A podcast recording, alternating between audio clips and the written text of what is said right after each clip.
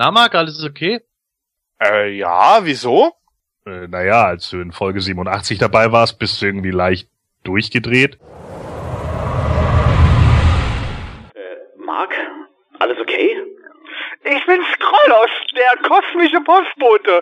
Und ich hänge im Matti-Wartescreen fest. Hulululululu. Ich glaube, er hat den Verstand verloren. Mist, das ist jetzt schon der dritte dieses Jahr. So, das. Nee, nee, geht schon. Ich war ein paar Monate in Kur und seitdem ist alles wieder gut. Hauptsache, es wird nicht wieder so crazy wie damals. Nee, keine Sorge. Heute ziehen wir das alles ganz straight durch. Ja, spitze, dann fangen wir einfach mal an. Hey, jetzt kommt der He-Man-Podcast, super nerdy He-Man-Podcast. Jeder kennt den He-Man-Podcast. Der muss in der Haus noch Monopol.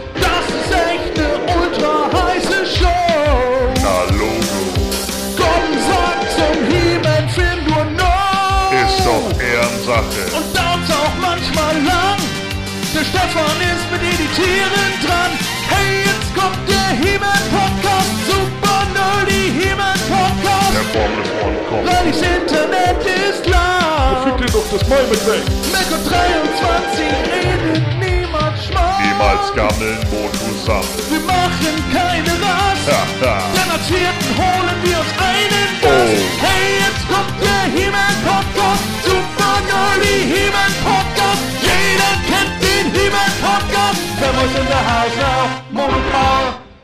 Verdammt, Reini Angelo hat schon wieder Pizza mit Slime-Pitchline bestellt. Kauerpunker! Äh, Leute, was soll denn das hier? Oh nein, Shredder Gonus hat unser Geheimversteck gefunden. Booyakasha! Nee, Sepp, das ist von der neuen Serie, nicht? Hey Marc, wo willst du hin? Ich bin ein Wabbelgehirn in einem Robotkörper und reise zur Dimension X. Mist. War wohl doch wieder zu viel für ihn. Und jetzt? Wir sind da. Der Modo-Podcast. Schnallt euch an. Wir gehen tierisch ran, Mann. Wir sind da. Der Modo-Podcast. Jetzt die Nummer eins. Denn wir sind absolut gut. Sind absolut gut.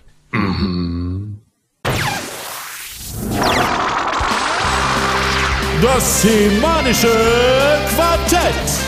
Präsentiert von planeteternia.de.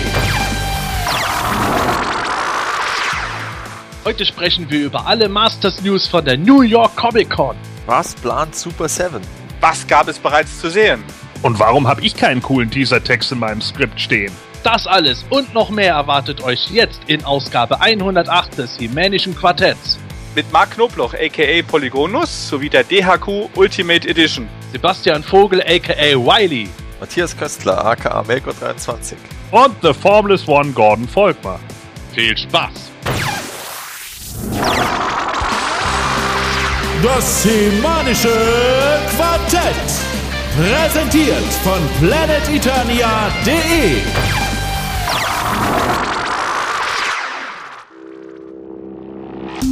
Der Community Report. Fans im Detail.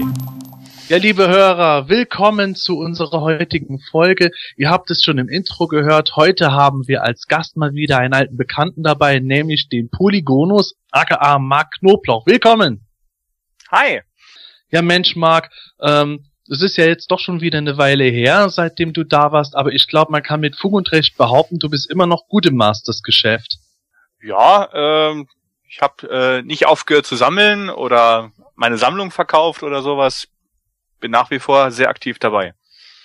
Ja, du sammelst ja nicht nur Toys, sondern vor allen Dingen bist du ja schon nahezu berühmt berüchtigt als äh, aus meiner Sicht zumindest einer der größten Merchandise-Sammler, was Masters Sachen betrifft.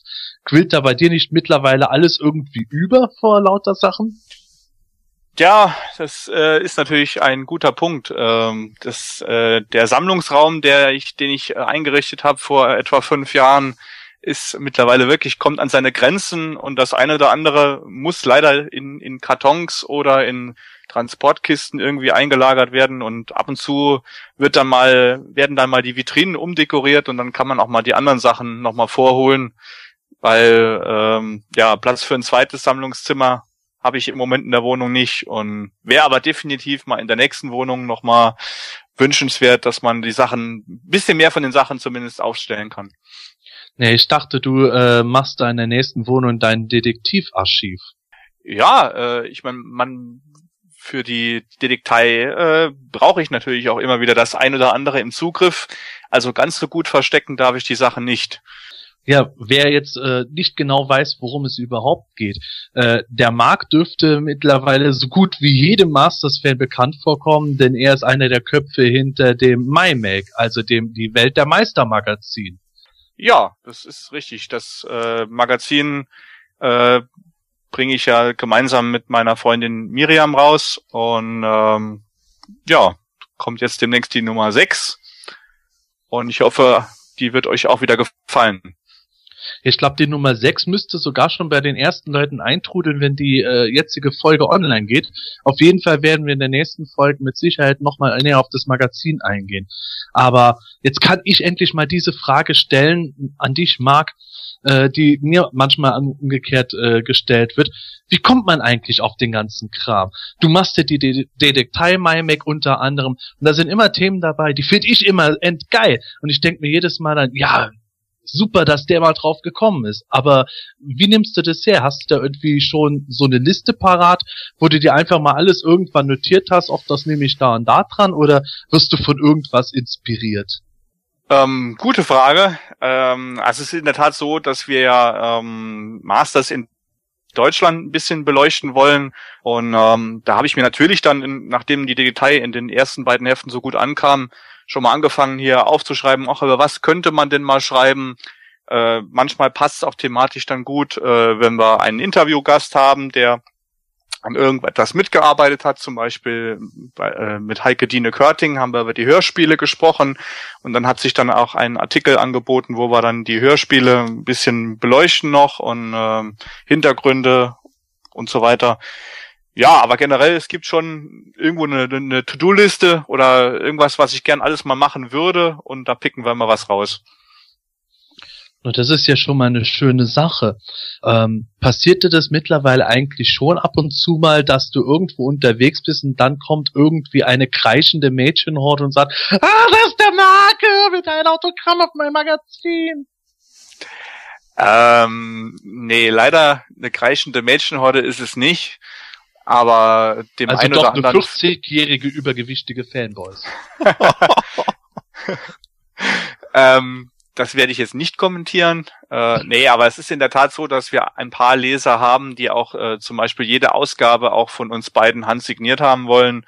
Und äh, ja, wir werden auch schon mal angesprochen ähm, auf Fan-Treffen oder so oder äh, auf Conventions, wenn wir da rumlaufen und haben unsere Die Welt der Meister-Shirts an oder so und so, hey, ich kenne euch oder so. Schon lustig. Ja, also um das Thema übergewichtige 40-jährige Fanboys nochmal zu besprechen. Ich glaube, ich gehöre allmählich dazu. Ich bin zwar Mitte 30, aber ich muss dann doch mal wieder öfter äh, Fitness machen bei dem Bauch, den ich hier sehe. so viel dazu. Ähm, wie ist das eigentlich, äh, Marc? Ähm, ist das, ist das echt so, wie ich den Eindruck habe von den Ausgaben, dass ihr für jedes Heft auch ziemlich viel durch Deutschland quer umherreist? Weil ich meine, alleine schon äh, die ganzen Promis, die ihr in den letzten Ausgaben habt, das sieht alles immer so aus, als würdet ihr nicht mal irgendwie ein Telefoninterview machen, sondern auch mal bei denen selber aufschlagen. Ja, teils, teils. Also die Interviewgäste ähm, waren wir wirklich bei einigen waren wir, haben wir uns dann getroffen. Mit anderen haben wir es über das Telefon gemacht, mit anderen über E-Mail. Äh, aber generell sind wir auch schon ein bisschen unterwegs. Ich meine, wir haben ja auch die die Kolumne immer wieder drin Nerds unterwegs, wo wir dann auf irgendwelchen Messen waren oder auf, letztes Jahr äh, auf der Comic Con zum Beispiel. Und äh, die Fotos für die Galerie, die machen sich auch nicht alle im Garten. Da muss man auch immer nach geeigneten Locations schauen und so. Also wir sind schon immer mal ein bisschen unterwegs hier und da. Ja, Marc, was mich noch interessieren wird, ist, äh, wie seid ihr eigentlich äh, draufgekommen, dass der Oli P. auch äh, Motu-Sammler ist, weil der ja jetzt in der nächsten Ausgabe ähm, Thema ist oder äh, Interview von ihr, äh, von dem habt? Ähm, der Oli P. hatte ein Musikvideo zu seiner Single wie früher ähm, in dem er lauter ähm, Toys halt verwendet hatte. Unter anderem gab es auch äh, eine Moto-Figur und den He-Man Kassettenkoffer aus den 80ern zu sehen. Und ähm, das wurde mir äh, oder oder uns äh, von einem Freund äh, gezeigt, das Video, und hat gesagt, hey, schaut doch mal bei YouTube. Und dann haben wir uns das angeschaut und dann haben wir bei ihm nachgefragt und da hat sich rausgestellt, hey, der ist ähm, auch Sammler und alles weitere könnt ihr dann in wenigen Tagen in aktuellen Heft lesen. Ah, okay. Sehr cool. Sehr lustig. Auf jeden Fall äh, immer, ich bin immer noch beeindruckt, was ihr da alles so an äh, Sachen und Leuten auch auftut und ich hoffe, dass wir noch viele weitere Ausgaben in den kommenden Monaten sehen werden. Ja, ich auch. Das, also Stichwort viele Ausgaben. Ah ja, das ist ja schon sehr interessant, das mit dem Oli P. Und jetzt noch mit zum Maimark, äh, da habe ich in irgendeiner früheren Ausgabe vom Podcast, habe ich mir mal die Frage gestellt, warum er immer weißen Text auf schwarzem Hintergrund macht und nicht andersrum. Warum ist es so? Ja, ähm, das hat in der Tat Layout-Gründe, äh, weil die Miriam diverse Augenprobleme hat und die das ganze Layout ja macht vom Heft. Und es ist für sie angenehmer, ähm, einen dunklen Hintergrund zu haben und eine helle Schrift als umgekehrt. Ach weil dann so. der Bildschirm nicht so blendet. Ja, Ah, okay. das ist der ganze Grund. Ah, okay. Alles klar. Das ist nachvollziehbar. Exklusiv im Hemänischen Ja, Quartett. ja. Enthüllung. Eine Enthüllung. ja, also, ja gut, alles klar. Ja, ist jetzt nicht so spektakulär. nee, ist aber, nicht spektakulär, äh, aber es ist eine Erklärung. ja. Alles klar. Ja, vielen Dank für die Beantwortung der Fragen, Marc. Ich bin, wie gesagt, äh, schon sehr gespannt auf die nächste Ausgabe, die kommt und auf, auf, auf alle weiteren. Äh, auf jeden Fall an dieser Stelle viel Glück bei den nächsten Ausgaben, aber ich glaube, da äh, muss man sich keine Sorgen machen. Das Magazin läuft ja bisher mit ziemlichem Erfolg, was das Feedback der Leute betrifft. Das kann man so sagen. Ja, danke schön für die netten Wünsche. Gerne, gerne. Ja, dann würde ich sagen, als nächstes kommen wir sofort zu den neuesten Fragen unserer Hörer. Bist du ein Masters-Fan und möchtest gerne mal beim Himanischen Quartett zu Gast sein? Dann keine Scheu. Melde dich am besten heute noch im Forum von Planetonia, schick uns eine E-Mail an quartett.planetonia.de oder ruf uns auf unserer Studio-Hotline an mit der Telefonnummer 032 12 14 19 485. Alles, was du für eine Teilnahme benötigst, ist die kostenlose Software Skype, ein Headset und natürlich ein wenig Spaß an der Sache. Wir würden uns sehr freuen, dich demnächst bei uns begrüßen zu dürfen. Frage 1 kommt von unserem Dauerhörer Fleischmann. Der fragt dieses Mal, wo eigentlich die Europa-Musikstücke herkommen, beziehungsweise wer diese komponiert hat. Ob die alle von Europa selbst komponiert wurden oder von wem auch immer. Denn er meint, ich habe mir letztens Disneys Fantasia angesehen und dort Teile von Skeletors beziehungsweise Snake Mountains Thema herausgehört. Keine kompletten Stücke, sondern nur Fragmente. Aber ich habe mich garantiert nicht verhört, sagt er. Und da fragt er halt eben, wie das sein kann. Hm. Ja, also wo die herkommen, die Musikstücke, ähm, ja, ich, ich denke, die sind alle tatsächlich ähm, wirklich aus dem aus dem äh, ja Komponistenpool oder was auch immer von Europa damals gewesen, weil Europa selber ist ja hervorgegangen aus dem Miller International ähm, Label und das war ja damals, also in den 60er Jahren äh, sehr erfolgreich mit so ähm, ja Einspielungen von so populären oder ähm, ja beliebten Klass klassischer Musik für für und die haben wir dann für wenig Geld kaufen können. Das war so das Erfolgsrezept von denen. Und ich denke, da hat der der Andreas Beuermann, der das ja ähm, gegründet hat, das Europa, ähm, der hat es wahrscheinlich da seine, seine Leute gehabt, die da dann diese Musikstücke komponiert haben und vielleicht ist deswegen auch, ähm, auch immer wieder so Anleihen gab an, an bestehende klassische Musik. Also ich habe da mal was bei YouTube gefunden. Ähm, da gibt's ja diverse Kan Kanäle, die, bei denen man diese ganze alte Hörspielmusik durchhören kann. Und da gibt's auch eine, ähm, eine Musik von Europa, die heute in allen ihren Serien hergenommen wurde. In der Gruselserie, bei Enid Blytons Rätselserie, in den Science-Fiction-Reihen und eben auch bei Masters of the Universe.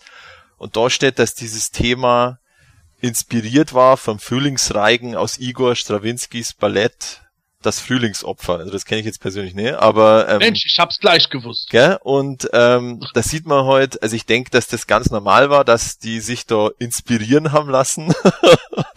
und ich denke, dass, äh, dass das auch der Grund ist, dass äh, in dem Disney Fantasia, die haben da, da ähm, einfach ja klassische Musik, also äh, bestehende klassische Musik ähm, ähm, als Hintergrundmusik für diesen Zeichentrick hergenommen.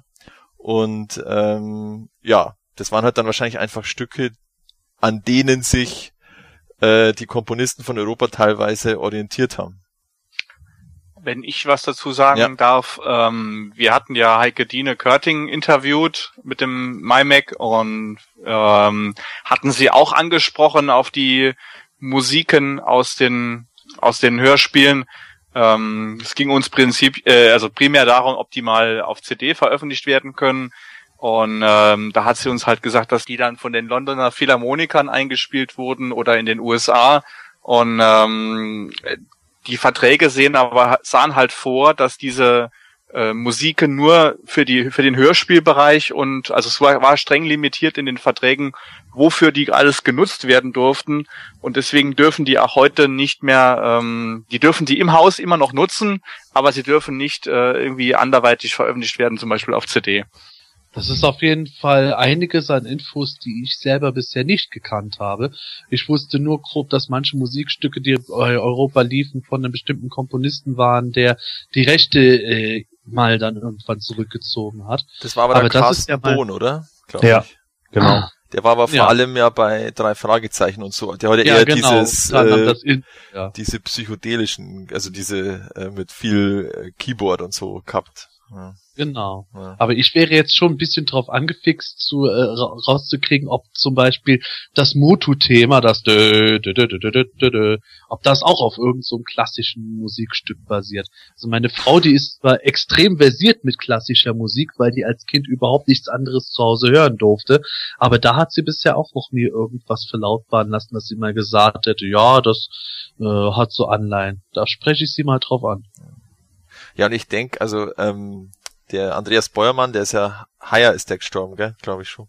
Und da war ja auch immer in den, in den Nachrufen gestanden, dass der das ja ganz wichtig gefunden hat, dass die, ähm, dass die Musik bei, bei den Hörspielen wirklich äh, von, von Orchestern eingespielt wird, weil er, weil er wollte den Kindern halt die Musik nahebringen dadurch. Und ähm, ja, vielleicht hat er sich deswegen auch teilweise eben oder wurde sich da an, an anderen Klassikern orientiert, um sie, um das so eine Art, so eine Türöffner zur klassischen Musik zu sein.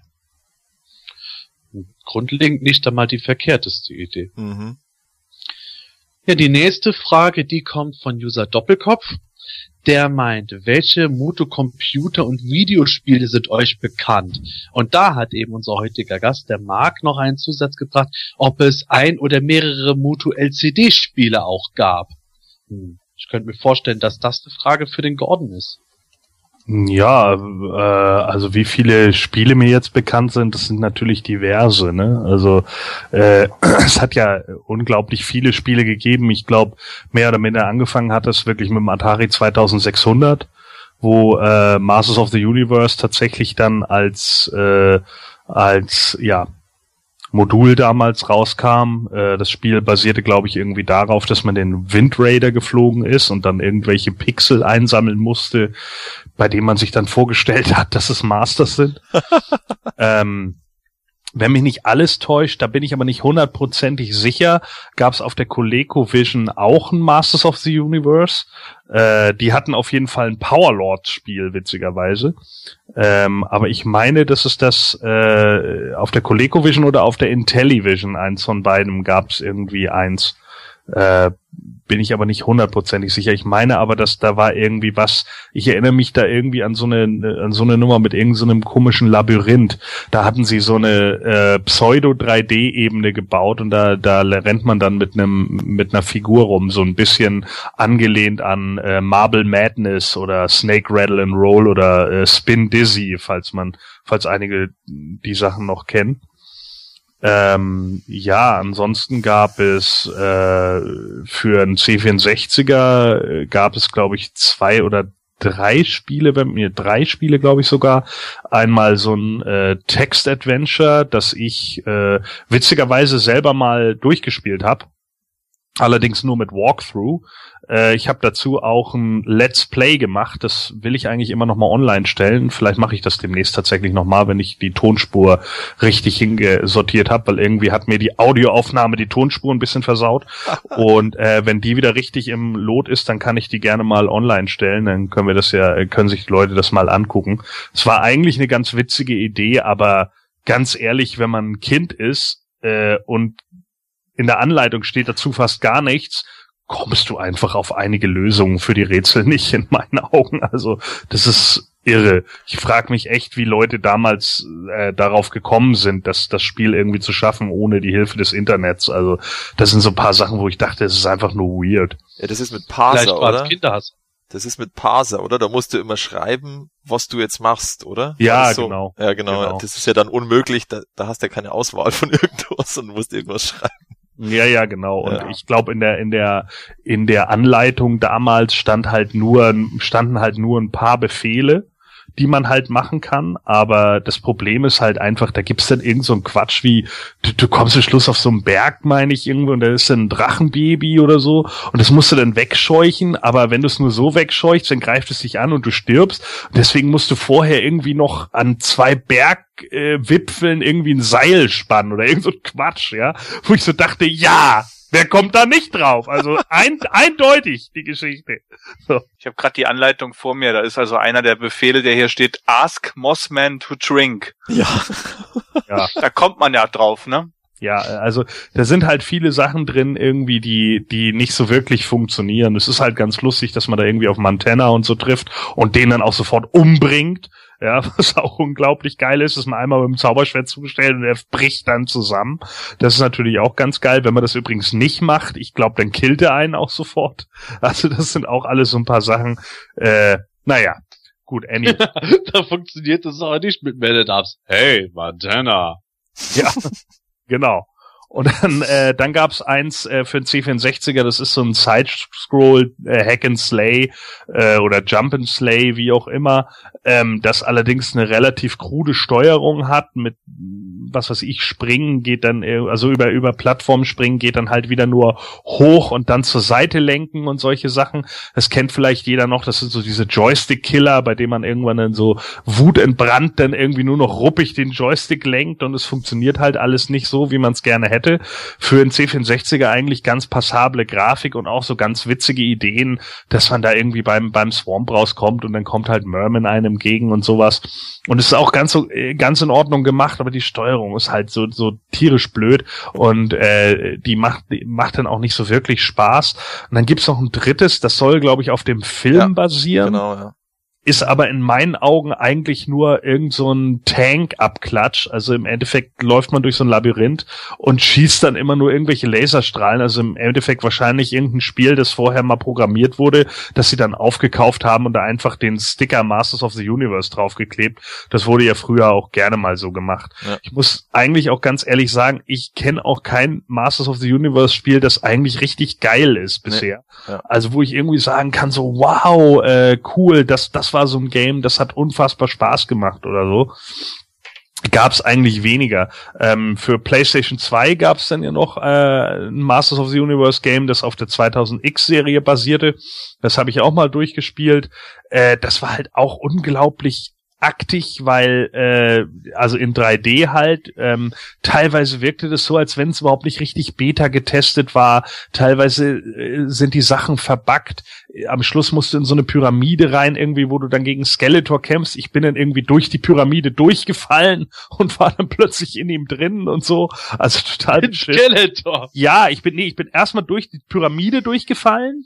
Ja, weil da, obwohl es da gar kein Loch gab irgendwie, also total merkwürdig. Und dann habe ich irgendeinen Kampf halt gegen Skeletor gehabt und habe ihn dann manchmal irgendwie, stand ich irgendwie in ihm drin oder so. Also es war äh, relativ merkwürdig und da war irgendwie Kollisionsabfrage nicht so sinnvoll und ich denke einfach mal, das wurde glaube ich auch so ein Stück weit äh, fix auf den Markt geschmissen, hatte ich manchmal das Gefühl. Ich glaube, das hat auch damals irgendwie nur wirklich so eine so eine 60% Wertung oder so bekommen und ich kann auch ganz einfach verstehen, warum, weil teilweise die Kamera nicht richtig mitgeht, äh, man Kämpfe nur sehr schwerlich irgendwie lenken konnte. Ich meine, ich habe es irgendwie schon dann durchgespielt im Endeffekt, aber ein gutes Erlebnis ist es dann auch irgendwie anders. Also so richtig Spaß gemacht hat's eigentlich nicht. Das Problem bei dem Defender of Grayskull, äh, also das PlayStation 2 Spiel, ähm, das war, das hat eine ziemliche Odyssee gehabt äh, durch die Publisher. Ich glaube, das war das war ein ziemliches Problem, dass das äh, also das hat ewig, das hat war nicht schnell auf den Markt geschmissen, sondern er hat eher zu lang gedauert. Also das war halt für 2003 geplant, ist dann aber erst 2005 gekommen, ist jetzt geht noch, aber da war ja dann auch 2000X war ja eigentlich schon tot zu dem, zu dem Zeitpunkt und ähm, ja, es äh, also was zum Beispiel auch irgendwie dafür spricht, dass sie nicht wirklich ähm, jetzt sag ich jetzt mal geklotzt haben mit Qualität. Das ist noch auf einer CD-ROM, ja, und auf der PlayStation waren ja eigentlich schon DVDs äh, Standard für das Medium und du hast ja auch gemerkt, da waren ja auch äh, irgendwie waren alle Level gleich und ähm, die alle Gegner, also ich glaube, es gab drei verschiedene Gegner, also die, also die, die man so bekämpfen musste. Die Bosse mhm. waren ein bisschen unterschiedlich, aber der Rest war halt ähm, war immer das gleiche. Ja. ja. Und dann gab ich gab's auch noch äh, The Power of He-Man, wenn mich nicht noch äh, ja genau, A Power of He-Man gab's noch. Da ist man dann, äh, ich weiß gar nicht, ob das auch für ein war das auch für ein Intellivision? Da bin ich jetzt äh, Power of Power of He-Man war für Atari und Intellivision. Das, ja. Äh, das ist das, das auch mit dem Wind Raider. Ja. Das, ist das, das müsste das mit dem Windrider sein, ja. Genau. Nee, aber da gab's glaube ich, dann gab's glaube ich zwei, wenn mich nicht alles täuscht, weil ähm, bei dem Arcade Game ist glaube ich auch ein Windrider Flug dabei. Ich bin nicht ganz sicher. Ich habe es mal gesehen, aber äh, nie selbst gespielt. Okay, also ich weiß auf jeden Fall, dass man da noch irgendwie durch so einen Wald gerannt ist. Äh, keine Ahnung. Also da, da, ich weiß, dass man da kann sein, dass man da auch mit dem, das, das habe ich nur mal auf dem Emulator gespielt, weil ich ihn in Television selber nie hatte.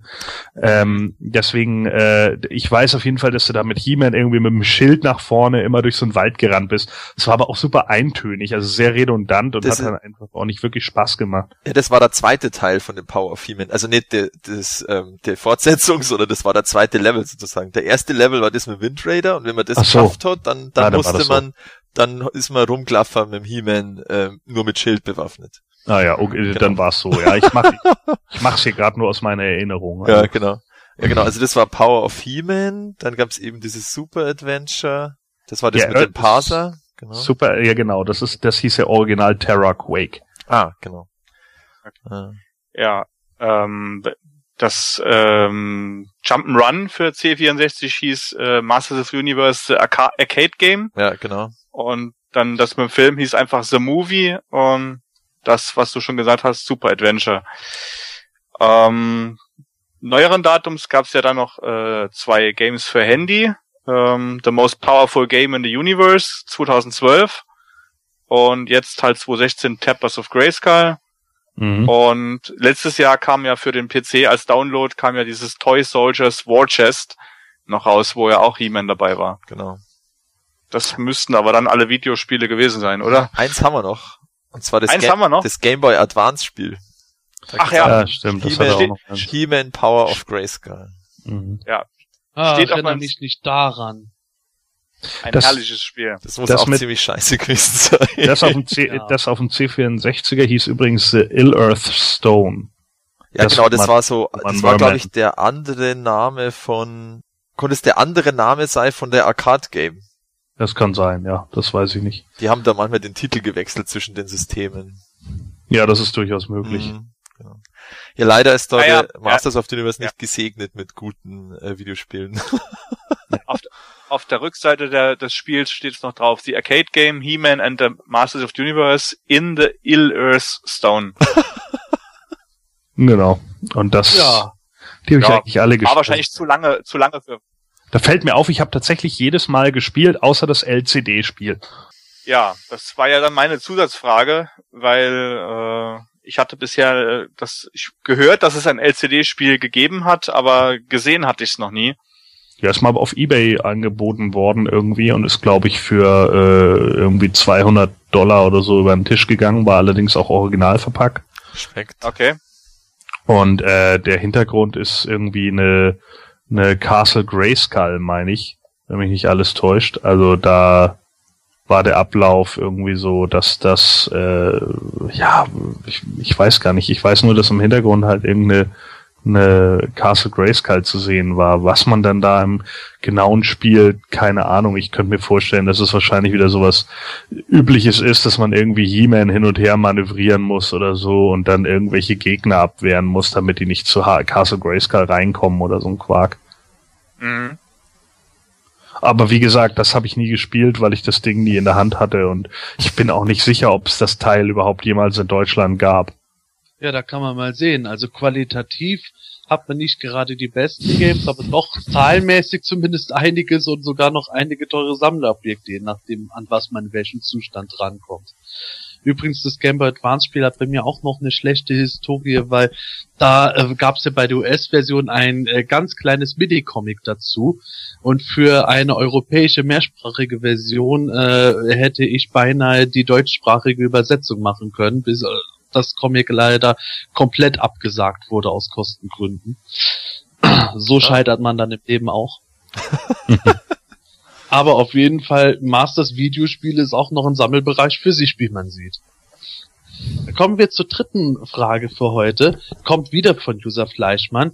Der hatte das nämlich schon vor geraumer Zeit gestellt. Ich habe es leider in der letzten Folge aber vergessen mit reinzunehmen. Der fragte, wie sind eigentlich die ganzen He-Man-Varianten in den Moto Cannon eingebunden?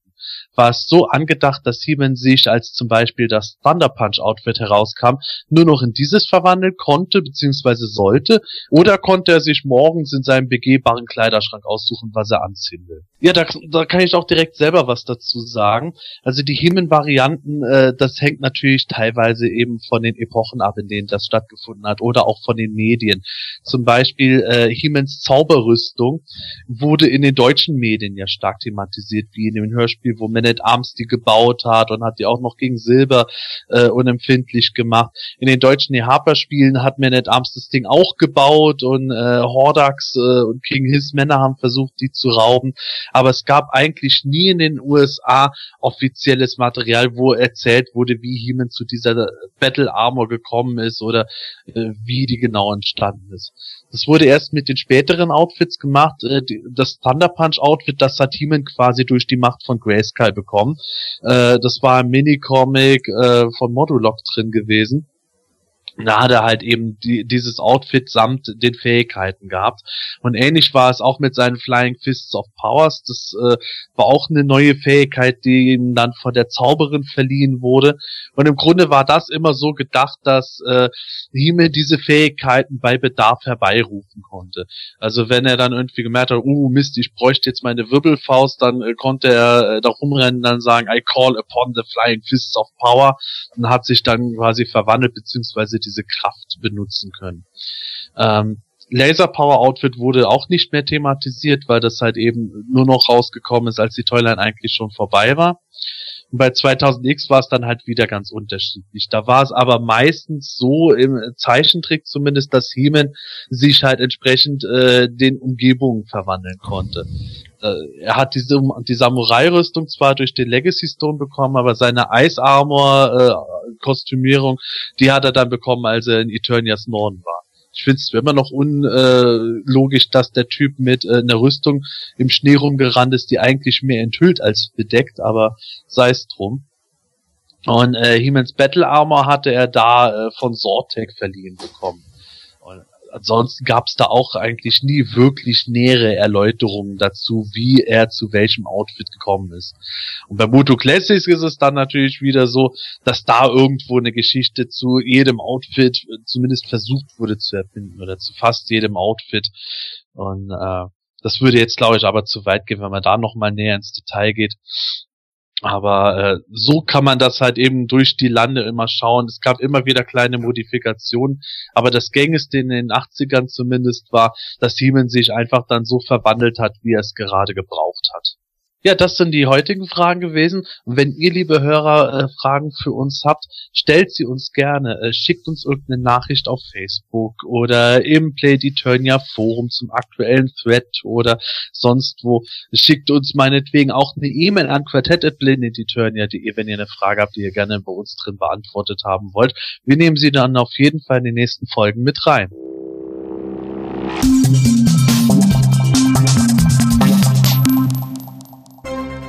Nachgefragt. Aktuelles im Fokus. Ja, den heutigen News halten wir uns ein bisschen kürzer, denn äh, der Großteil bezieht sich auf die New York Comic Con, was ja heute unser Hauptthema ist. Dennoch gab es abgesehen davon auch noch ein paar Meldungen. So zum Beispiel eine neue Comicserie, denn seit 5. Oktober läuft die Serie He-Man Thundercats ja, ich muss dazu sagen, ich habe das Heft gelesen. Die Grundprämisse ist äh, eigentlich denkbar einfach. Äh, Mamua will äh, Hemans Schwert der Macht an sich bringen und sorgt dafür, dass eben äh, der gesamte Planet mit den Thundercats direkt in die Nähe von Eternia kommt. Und da wird es dann ein Aufeinandertreffen geben. Und so viel kann ich nur verraten, ohne dass wir jetzt großartig spoilern. Mir hat die Erstausgabe super gut gefallen, was ich vorher gar nicht erwartet hätte. Klassische Outfits, dynamische Geschichte, auch netter Humor und ein paar Schockmomente. Und ich freue mich auf die nächste Ausgabe. Marc, ich glaube, du hast das Heft noch nicht gelesen, oder? Nein, ich hab's äh, bei meinem Comic-Händler vorbestellt. Ich habe mir auch die Variantcover schon gesichert über eBay aber ich habe es noch nicht gelesen, ich habe es noch nicht zum Comicladen geschafft, seit es draußen ist. Naja gut, da müssen wir mit deiner Meinung noch ein bisschen warten, aber ich glaube schon, dass du als Comic-Fan dich auch schon drauf freust, was da geschieht. Natürlich. Wird. Natürlich. Ja, ich kann dir versprechen. Also ich glaube, du wirst äh, das wirklich schön finden, was es da zu lesen gibt. Matthias, hast du denn das Heft schon gelesen?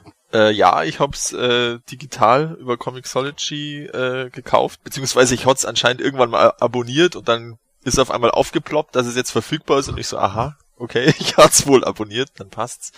Ähm, ja, also mir hat's eigentlich auch überraschend gut gefallen ähm, und äh, was mich vor allem äh, äh, gewundert hat, ist, dass mir die, der Zeichenstil gefallen hat, weil also das Cover an sich, das finde ich immer nur ein bisschen seltsam, also dieser irgendwie, das ist einfach so ein komischer Stil, aber die Zeichnungen selber im, im Heft, die haben mir gut gefallen und auch der ganz, die Tonalität irgendwie, das ist irgendwie so, ja, es ist so locker, flockig, aber nicht lächerlich und ähm, es ist halt nicht ganz so staatstragend, super episch, wie es teilweise bei, bei der äh, Eternity War und ähm, äh, halt die vorherige Comicserie war. Das war zwar teilweise auch ganz cool, aber es ist dann teilweise es ist halt stellenweise ein bisschen gekippt so in dieses Überepische und das ist jetzt, zumindest jetzt in der ersten Ausgabe von dem Thundercats Crossover nicht der Fall. Das ist wirklich sehr, ja, einfach locker, unterhaltsam, aber trotzdem nicht lächerlich. Gordon, sind das für dich schon gute Kriterien, um in die Serie reinzulesen? Ja, also ich meine, äh, grundlegend bin ich nicht abgeneigt, mir den mal anzugucken, aber bisher habe ich ihn halt noch nicht gesehen. Und äh, es steht jetzt auch nicht so weit oben auf meiner Prioritätenliste. Ich gucke ihn mir an, wenn ich Zeit dafür habe. Ja, also wie gesagt, ich glaube, dass alle Leute, die mit diesen super epischen äh, Comics, die zuletzt erschienen, mit äh, dramatischen Wendungen und Veränderungen und äh, immer absurderen Neudesigns von He-Man und Skeletor, die damit unzufrieden waren, dass die trotzdem mal in diese Thundercats He-Man-Serie reinschauen sollten, weil ich glaube, da äh, kommt auch ein Stück Kindheit zum Tragen, das äh, bei den anderen Heften vermisst wurde. Ja, an zweiter Stelle heute bei den News haben wir etwas, das äh, betrifft den deutschen Markt direkt, denn äh, wir haben schon mal vor geraumer Zeit darüber berichtet, äh, Mattels äh, Subunternehmen Megablocks hat äh, sogenannte Cubos gebracht. Das sind so aus Building Blocks, also so Lego-Stein bestehende Figuren, die ein bisschen so im 8-Bit-Pixel-Stil angeblich gemacht sein sollen. Da gibt es auch He-Man und Skeletor von. Ja, und äh, unabhängig davon, äh, wie äh, positiv oder negativ unsere Meinung zu denen war, es gibt sie jetzt in einigen deutschen Läden. Marc, du als Merchandise-Sammler, Hand aufs Herz, hast du sie dir schon besorgt? Yep, die Miri hat die bei Real schon entdeckt und hat dort zugeschlagen. Was mich ein bisschen wundert bei den Teilen, die sind auf der Rückseite sind sechs verschiedene Figuren abgebildet. Äh, die sind auch durchnummeriert. Da ist auf eins ist He-Man, auf zwei ist Skeletor. und dann macht das irgendwie einen Sprung. Nach 16, da kommt dann der Mr. Spock und dann gibt's wieder eine Lücke, da ist die 25, da ist so ein äh, Terminator. Hat da jemand eine Idee? Kommt da noch mehr? Oder, oder sind, wie, wieso nummerieren die die so komisch? Hm. Ehrlich gesagt keine Idee, aber ja, Also vielleicht für mich kommen- klingt es schon sehr danach, dass die da weitere zumindest geplant haben. Ob die dann noch wirklich kommen, hätte stimmt vom Erfolg ab. Ja, weil ich dachte, es, wär, es gäbe nur sechs Figuren und, und dann lassen die da so Lücke, ne? Ja, aber Ja, aber ähm, das, das zeigt für mich dann tatsächlich irgendwie, dass das irgendwie Teil von so einer Sammlerserie ist, wo die vielleicht dann noch mehr äh, auch ein bisschen durcheinander rausbringen wollen, haben jetzt vielleicht irgendwie aus dem, was sie sich an Ideen zusammengehäuft haben, mal so ein paar der aussichtsreichsten Kandidaten vielleicht für den Start geholt. Keine Ahnung. Ja. Aber Das du lenkst jetzt gerade ganz bequem davon ab, äh, als zu sagen, ob du die Dinger jetzt auch gut findest oder nicht. Ach so, ähm, ja, da sage ich jetzt besser nichts dazu. Nein, sie sehen schon etwas bizarr aus, aber äh, irgendwie bei dem Preis und weil es mal wieder was im deutschen Einzelhandel gab, habe ich gedacht, das muss man unterstützen. Der preislich sind die ja bei circa 15 Euro, egal wo ich sie gesehen habe. Soweit ich weiß, sind sie bisher eben bei Real, wie du gesagt hast, bei Toys R Us, da habe ich sie gesehen, und bei Spielemax erschienen. Ähm, ich weiß jetzt nicht, ob es einen Spielemax in der Nähe von Sylt gibt, aber Gordon, wenn du die im Laden siehst, wärst du dann doch versucht, dir welche zu holen? Also wenn ich die im Laden sehe, dann lasse ich sie im Laden. So wie ich es auch gemacht habe. Mhm. Matthias, wie sieht's bei dir aus? Ähm, also ich habe sie jetzt tatsächlich selber noch nicht in einem Laden gesehen, weil ich schon ewig irgendwie in keinem Laden mehr war. Also irgendwie schaffe ich es zurzeit nicht. Ähm, oh, schwierig.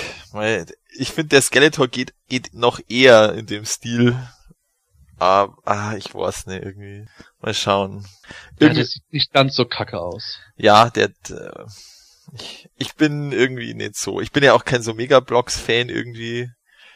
Ähm, was ich ganz faszinierend finde, was das für eine, also äh, für eine absurde Mischung an Charakteren ist irgendwie. Also eben die, die zwei Masters of the Universe und dann Spock, Worf, der Master Chief, Terminator, Ezio als Assassin's Creed, Hellboy, also vollkommener Irrsinn, also alles durchgemischt, also echt faszinierend, was sie da an Land, an Land gezogen haben. Ähm, aber ich wär's, na, vielleicht ein Skeletor, aber ich glaube nicht, dass ich's kauf.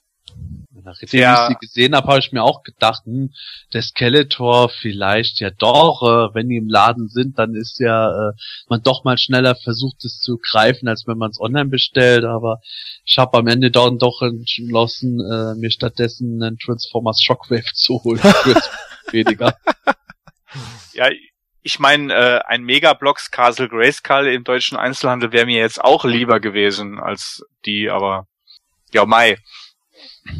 Ja, also es ist schon äh, also faszinierend, dass da jemand äh, auf die Idee kommt, dass das erfolgreich hat, sowas. Aber ich glaube, das schwimmt halt auf der Minecraft-Welle.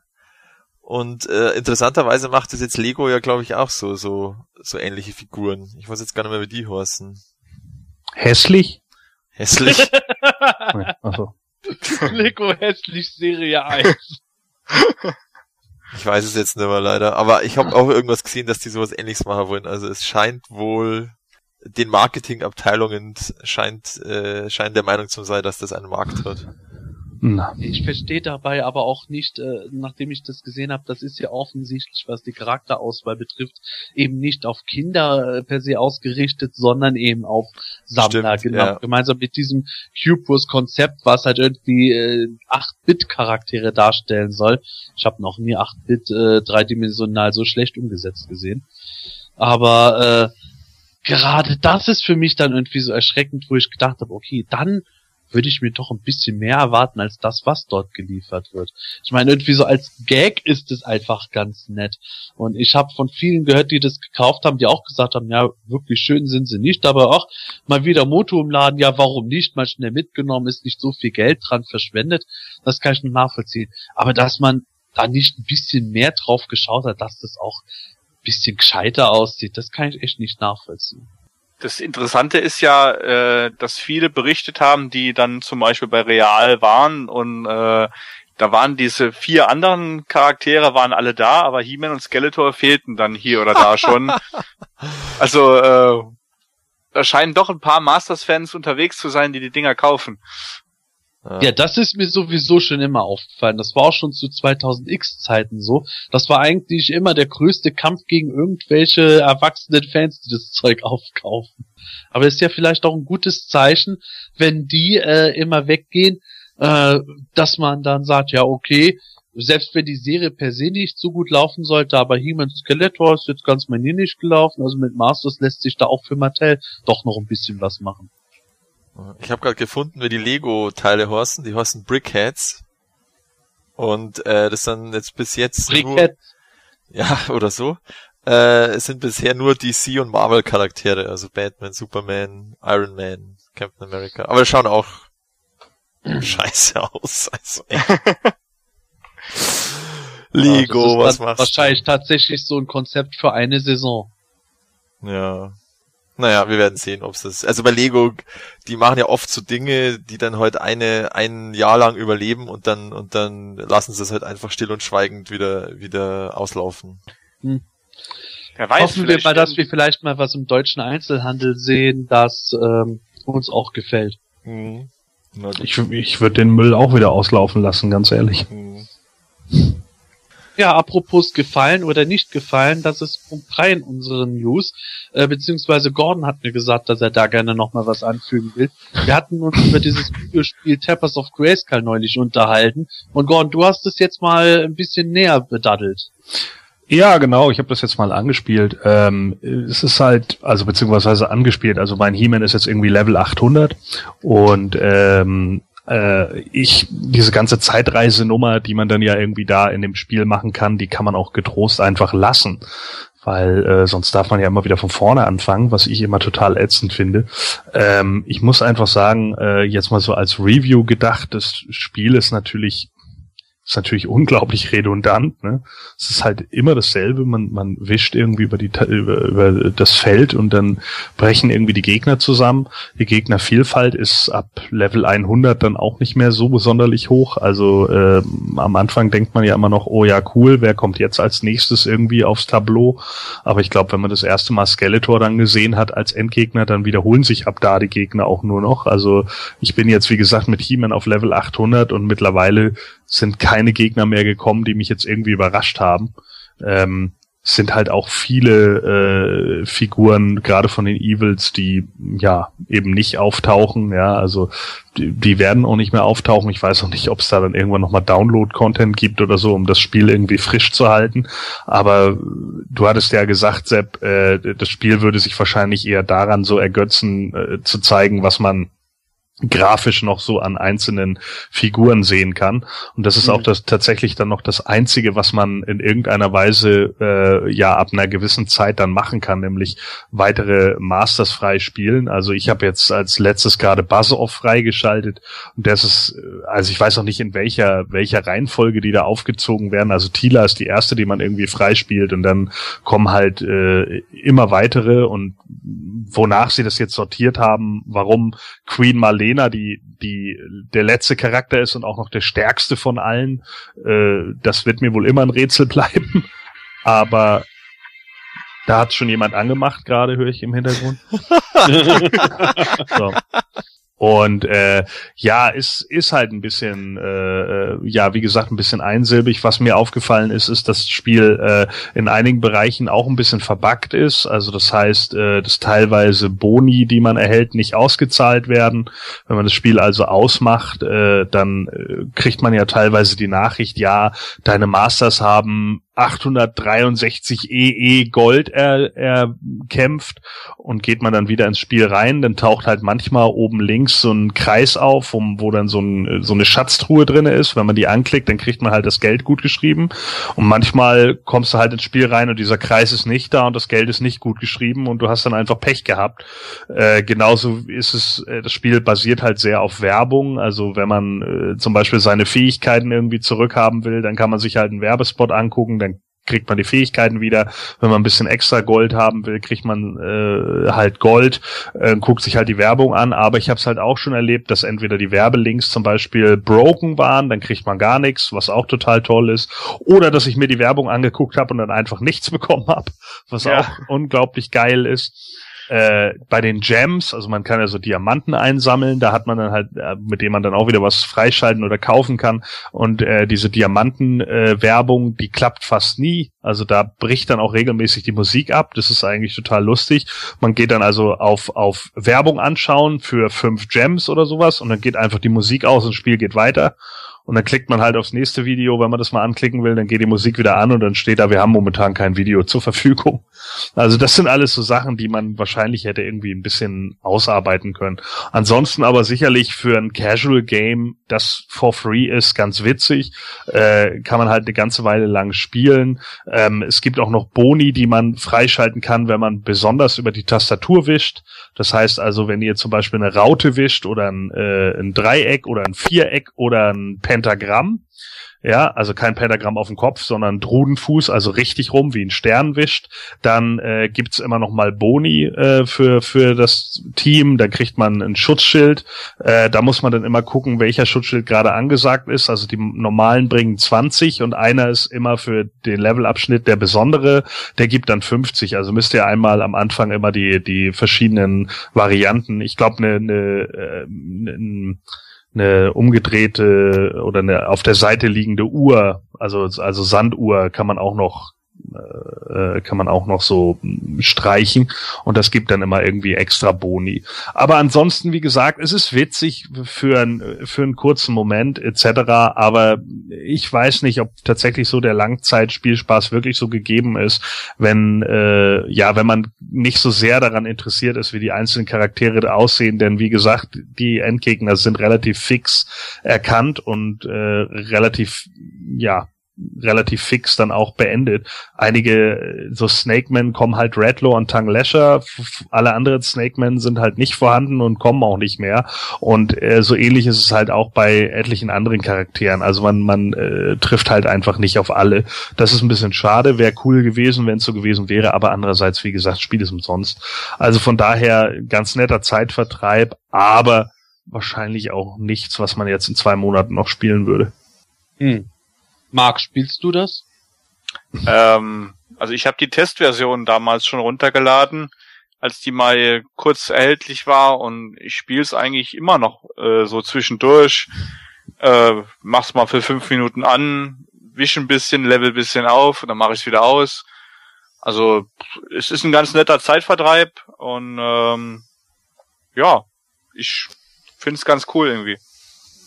Na, damit scheint Gordons Fazit irgendwie ein nettes Casual Game für zwischendurch äh, zumindest sich da zu bestätigen. Ja, also das andere, das 2012er Spiel, ähm, The Most Powerful Game in the Universe, das hat mir wesentlich mehr Spaß gemacht zu daddeln, weil du da wirklich auch durch ein Level laufen kannst und, und äh, sich was bewegt und was anderes kommt. Äh, das hier wird halt mal so zwischendrin mal angemacht, immer wieder, ja. Okay, also ich kann es nach wie vor nicht spielen, denn äh, ich habe mein richtiges Tablet äh, an eine notleidende äh, Familie ausgeliehen oder ein Aha. Amazon Fire Tablet, wie was auch immer, welche Version auch immer die bessere ist. Aber ich bin mal gespannt, wenn ich das irgendwann mal ausprobiere, wie ich das finde oder ob ich dann den Screen kaputt daddel. Schauen wir auf jeden Fall mal. Tappers of Grayskull, auf jeden Fall zumindest auf Play Eternia nach wie vor ein heißes Thema. Aber wir kommen jetzt zu unserem heißen Thema dieser Folge, nämlich den Enthüllungen und Infos der New York Comic Con.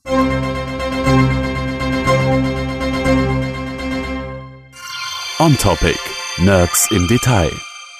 Ja, und da sind wir auch schon bei On Topic. Ja, die New York Comic Con fand dieses Jahr vom äh, 6. bis 9. Oktober statt, beziehungsweise der 6. Oktober war eher die Preview Night, wie es halt bei diesen Conventions mittlerweile ist.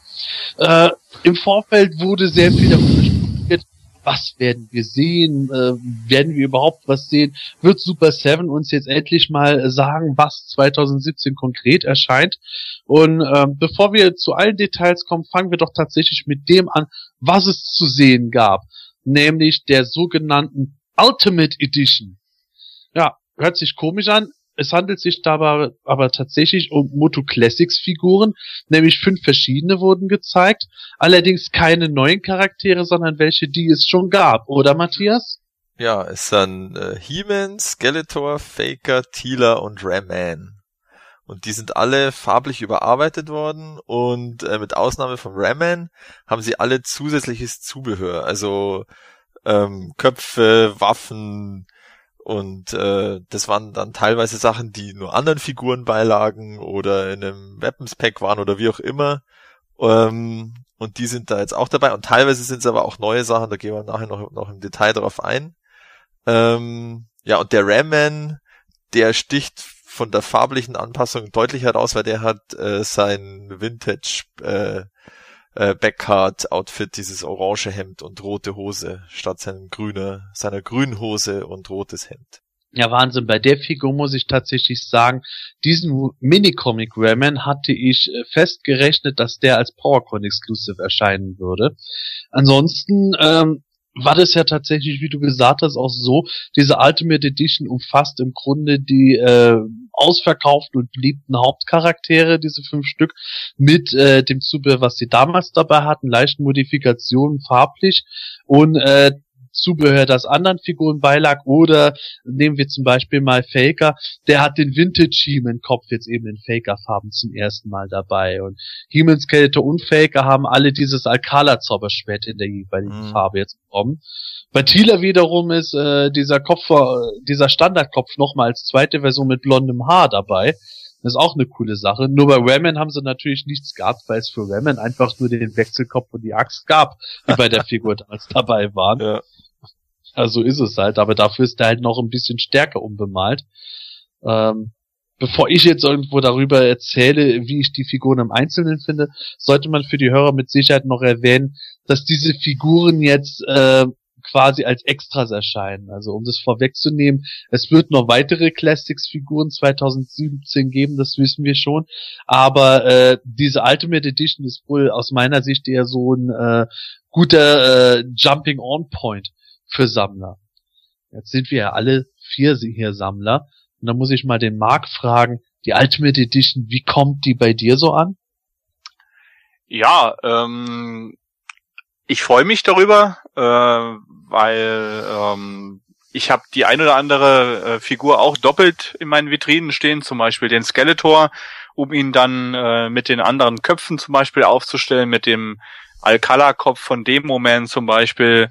Ähm, und wenn man jetzt Gelegenheit hat, diese Basischaraktere nochmal zu einem vernünftigen Preis als als quasi als Re-Release nochmal zu kriegen und kann sich äh, zum Beispiel auch eine zwei, zweite oder dritte Tila nochmal in die Vitrine stellen. Ich finde das eine super Sache. Man muss sie ja nicht kaufen, wenn sie jetzt äh, in einem, zum Beispiel in einem Abo drin wären mit den neuen Figuren, könnte ich vielleicht verstehen, wenn der ein oder andere bisschen murrt. Äh, aber ansonsten freue ich mich für jeden, der jetzt hier mit den Figuren neu einsteigen kann oder ein paar Kerncharaktere seine Sammlung mit seiner, also ein paar Kerncharaktere seiner Sammlung hinzufügen kann, ohne zu tief in die Tasche zu greifen. Ja, ich sehe das so ähnlich wie du, Marc. Äh, im Grunde hatte ich mir vorher überlegt gehabt, naja, Re-Releases zu machen wäre auf der einen Seite vielleicht ganz sinnvoll, auf der anderen Seite, aber die Sammler, die schon länger dabei sind, äh, werden die nicht holen. ob man so viele neue Sammler ansprechen kann, ist halt auch die Frage. Aber diese Ultimate Edition ist vielleicht tatsächlich da ein guter Mittelweg, um sowohl alte äh, Sammler anzusprechen, die irgendwie sagen, ach, ich brauche noch mal eine weitere Thieler oder die Thieler habe ich äh, bisher noch gar nicht gekriegt, weil die zu teuer ist. Oder ach, in meinem Fall zum Beispiel, ach, dieser Skeletor mit den bemalten äh, Stiefeln ist genau die Version, die ich schon lange wollte. Aber da denke ich dann auch wieder an die Mock-Sammler und komme damit zum Gordon. Ist das dann für dich wieder was, wo du jetzt sagst, nee, also das erspare ich definitiv? Ja, absolut. Also äh, das sind jetzt halt für mich so Figuren, die ich einfach nicht brauche, weil äh, das ist für mich einfach nur äh, halt Zubehörgeheische und das ist für die Leute, die eben auspacken. Da ist es vielleicht interessant, dass man dann doch extra Wechselköpfe etc. hat. Das Einzige, was mich da vielleicht so ein ganz klein bisschen reizen würde, wäre der äh, Ram-Man in den alten Farben. Aber das ist für mich jetzt auch wieder nur ein Repaint und eine Variante und das brauche ich einfach nicht. Und äh, weiß ich nicht, wenn ich irgendwann mal das Geld übrig habe und vor allen Dingen den Platz übrig habe, um den noch daneben zu hängen, dann würde ich mir den holen. Aber ansonsten brauche ich einfach nicht. Ja, das ist nix, wenn du sagst, oh, ich bin normalerweise Mock-Sammler, aber zum Beispiel jetzt ein He-Man und ein Skeletor zum Auspacken mit so viel Zubehör, wäre das dann nicht was, was man sich dann holen könnte? Nö. Nö, also für mich, nee, ganz einfach, nee, ist tatsächlich so. Also es ist für mich einfach nichts. Weil äh, ich habe dem einfach abgeschworen mit dem, mit dem Ausgepackten. Ich sage ja nicht, dass das nie wiederkommen könnte. So, vielleicht baue ich mir irgendwann nochmal ein Diorama und will dann einzelne Figuren da reinstellen. Dann wäre das vielleicht interessant, aber im Moment äh, ist es für mich einfach nicht interessant. Und äh, ich bin eigentlich ganz froh. Ich habe jetzt gerade meinen äh, Toy Room auch ein Stück weit weiter aufgeräumt äh, äh, und äh, habe jetzt auch ein bisschen Platz geschaffen und so und merke halt auch, okay, äh, es liegt immer noch viel rum, was immer auch noch Platz braucht und da habe ich einfach keinen Platz auch noch für lose Sachen. Das funktioniert halt nicht. Okay. Ja, also bei mir ist es auch so, dass ich ähm, ich bin ein bisschen später eingestiegen bei den Classics 2013 und ähm, damals waren zwar der der He-Man und der Skeletor noch relativ, die waren ja da, glaube ich, sogar noch bei Matty Collector erhältlich, also normal, aber ich habe mir damals dann auch nicht zwei gekauft oder so ähm, und jetzt seitdem die ausverkauft sind, sind die ja auch auf dem Zweitmarkt relativ teuer. Also äh, beim Skeletor kommt es ja jetzt auch noch auf die Variante O. Da haben wir ja letztens im Forum festgestellt, dass es wohl vier Varianten sogar gibt ähm, vom normalen Skeletor. Und also für mich ist es schon interessant, dass ich mir den, also zumindest den Skeletor und die Tila werde ich mir auf alle Fälle auch nochmal holen, um die halt mit den unterschiedlichen Köpfen aufzustellen. Also besonders bei der Tila gefällt mir das sehr gut mit den blonden äh, Kopfvarianten beim Faker, da fehlt mir so ein bisschen das Tüpfelchen auf dem i, wenn er noch sei, seine pinke Rüstung dabei gehabt hätte, das wäre nicht, oder, und Ausrüstung, das wäre super geil gewesen. Und auch beim. Oder die Battle Armor Rüstung. Ja, aber da, die ist halt, ähm, ist die, ist die zum Runterziehen, die hätte man da beilegen können, oder? Die ist nicht fest draufgebaut, oder? Oder wie ist das? Nee, die ist ganz normal die Ach so, ja, stimmt, genau, das hätten sie mal. Ich glaube, also da die, die Battle Armor Faker Figur ist von der Figur selber ein ganz normaler Standard Faker gewesen. Mit einer Orange. Nur halt, dass die Battle Armor in Orange dabei ist. Ja, drei ich, Wechsel. Ja, ich glaube, irgendeiner hat sie auch darauf angesprochen, also die, die Super Seven Leute und keine Ahnung, vielleicht machen sie es ja noch. Auf alle Fälle, ja, das wäre nur so ein, oder, aber eben die pinke, äh, normale Rüstung wäre natürlich cool gewesen, oder Magenta, wie auch immer.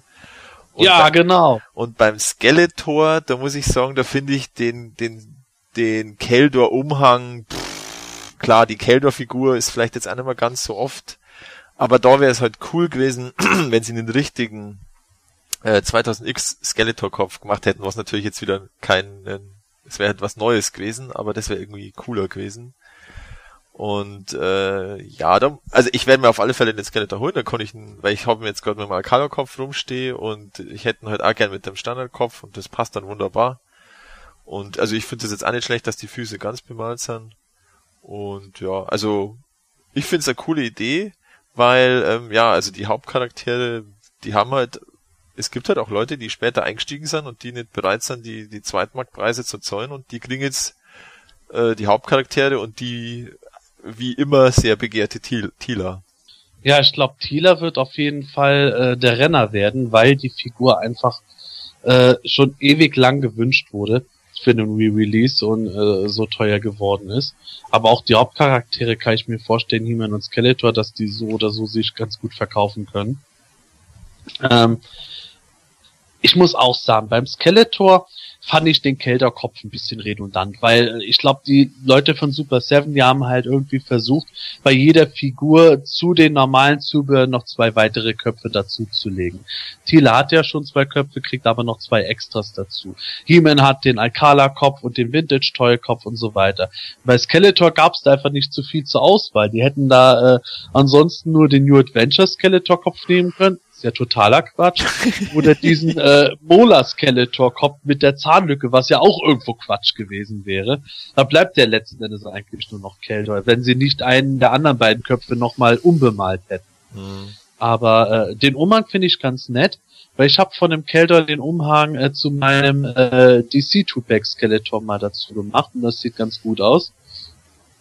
Aber so, ich muss sagen, dieser Skeletor mit den vollbemalten Stiefeln, das ist genau der, den ich schon seit 2008 wollte.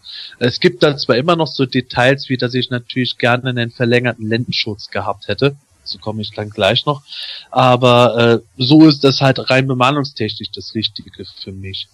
Und der He-Man den finde ich eigentlich eher unspannend, wobei man da aber auch sagen muss, der wird ja mit Sicherheit äh, richtige, äh, die Schultern richtig rum haben, nicht wie die 2008er Version vertauscht, wird auch bessere Fußgelenke haben und wahrscheinlich auch eine bessere Gesichtsbemalung als der 2008er. Da könnte der auch schon wieder interessanter werden. Whammon, äh, die Bemalung finde ich jetzt irgendwo nicht so überwältigend, äh, aber ich finde die Variante legitim. Wie gesagt, ich hätte es eher als PowerCon Exclusive erwartet. Aber so, ja, den kann man nehmen. Faker, ganz ehrlich, also da ist ja der farbliche Unterschied, abgesehen von so Nuancen wie den Haaren, dass halt äh, Gürtel und Armbänder schwarz sind statt silberschwarz das reicht mir nicht. Also da hätte ich auch gern die Magenta-Rüstung lieber und so äh, gibt mir die Figur ansonsten nicht wenig. Dafür freue ich mich aber wie Bolle auf die Thieler, weil äh, da kann ich dann auch ein bisschen wieder was zusammen kombinieren, das ich bisher nicht konnte, gerade mit den blonden Köpfen. So, so unterm Strich, also dafür, dass es ja eigentlich Repaints beziehungsweise im Fall von Skeletor so Uidus sind, ist es eigentlich ganz gut gelöst. Das ist einer, der einzige Nachteil ist natürlich, dass es halt gar keine wirklich neuen Teile gibt. Aber da glaube ich halt, dass Super Seven das zeitlich überhaupt nicht auf die Reihe bekommen hat. Zum einen äh, können sie da äh, jetzt so oder so die Hauptcharaktere relativ gut an den Mann bringen mit der Ausstattung, aus meiner Sicht heraus.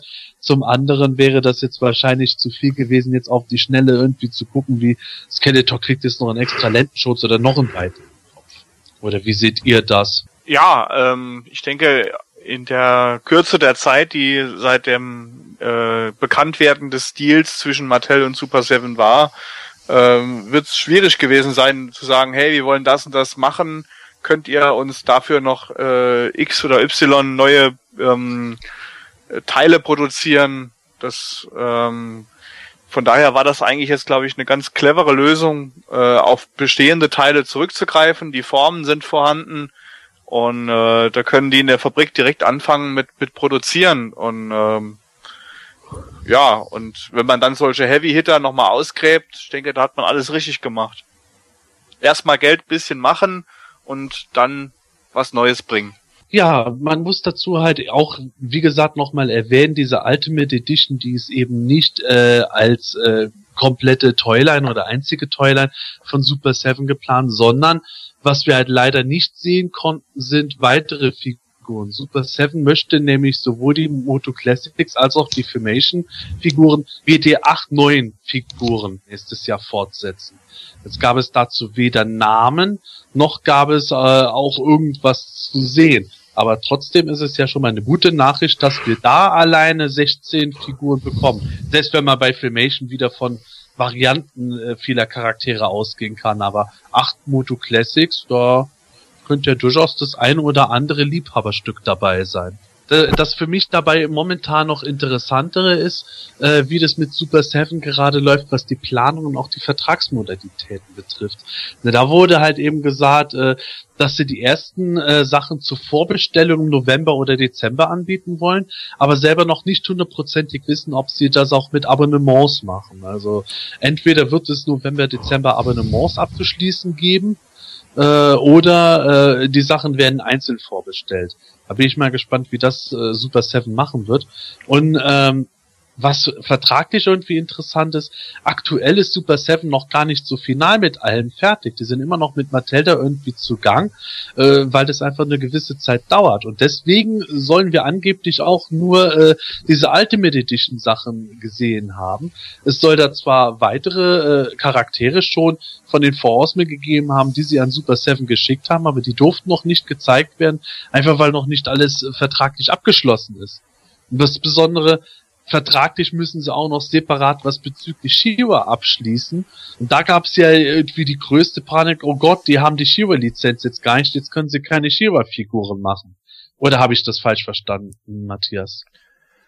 Ähm, ja, also es ist irgendwie ein bisschen noch nicht ganz klar, weil Super 7 hat sich ja jetzt offiziell noch gar nicht geäußert. Also äh, nach jetzigem Stand ähm, können keine Princess of Power Figuren erscheinen, auch nicht aus dem Zeichentrick, also aus dem Filmation Cartoon. Ja, es gibt ja viele Fans, die sich ähm, den ein oder anderen Pop-Charakter noch wünschen, der in dem Cartoon aufgetaucht ist. Da fallen immer solche Namen wie Hunga die Harpie oder Dylamac und Granita oder äh, Catra in ihrer Katzenform. Ähm, da ist halt jetzt die Frage, ob wir äh, sowas dann bekommen oder nicht. Da haben die ein oder anderen Fans schon Angst vor. Ähm, was ich persönlich vom Pop-Sektor noch ganz gern sehen wollen würde, äh, wären noch äh, eine Catra im Toy-Design und eine Starburst Shira. Ähm, die würden mir noch ganz gut gefallen. Ähm, aber äh, warum diese Pop-Sachen jetzt hier explizit so ausgeklammert werden, ähm, da bin ich die ganze Zeit am Rätseln schon. Also NA und 2000X, das dürfen sie alles machen, auch vom Moto-Cartoon, aber warum klammern die Pop so aus jetzt?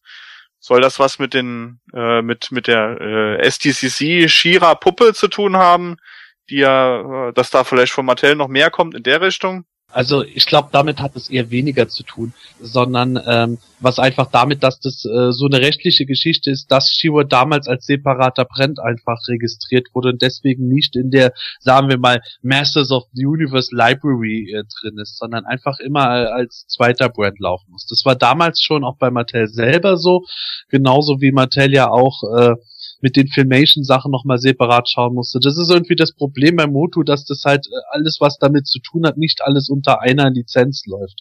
Und soweit ich es mitgekriegt habe, ist es eigentlich eher so eine Proforma-Sache dass man halt dann jetzt bei diesen ganzen vertraglichen Sachen, wo das momentane Management vielleicht nicht so gut Bescheid weiß, wie Scott Knightley es äh, zuletzt konnte und auch äh, natürlich der Brian Flynn von Super Seven nicht so wirklich die Ahnung hat, dass man dann halt festgestellt hat, okay, das und das müssen wir da machen, ach, dann umfasst das noch gar nicht das, ach, das müssen wir auch noch einen, Vertrag abschließen.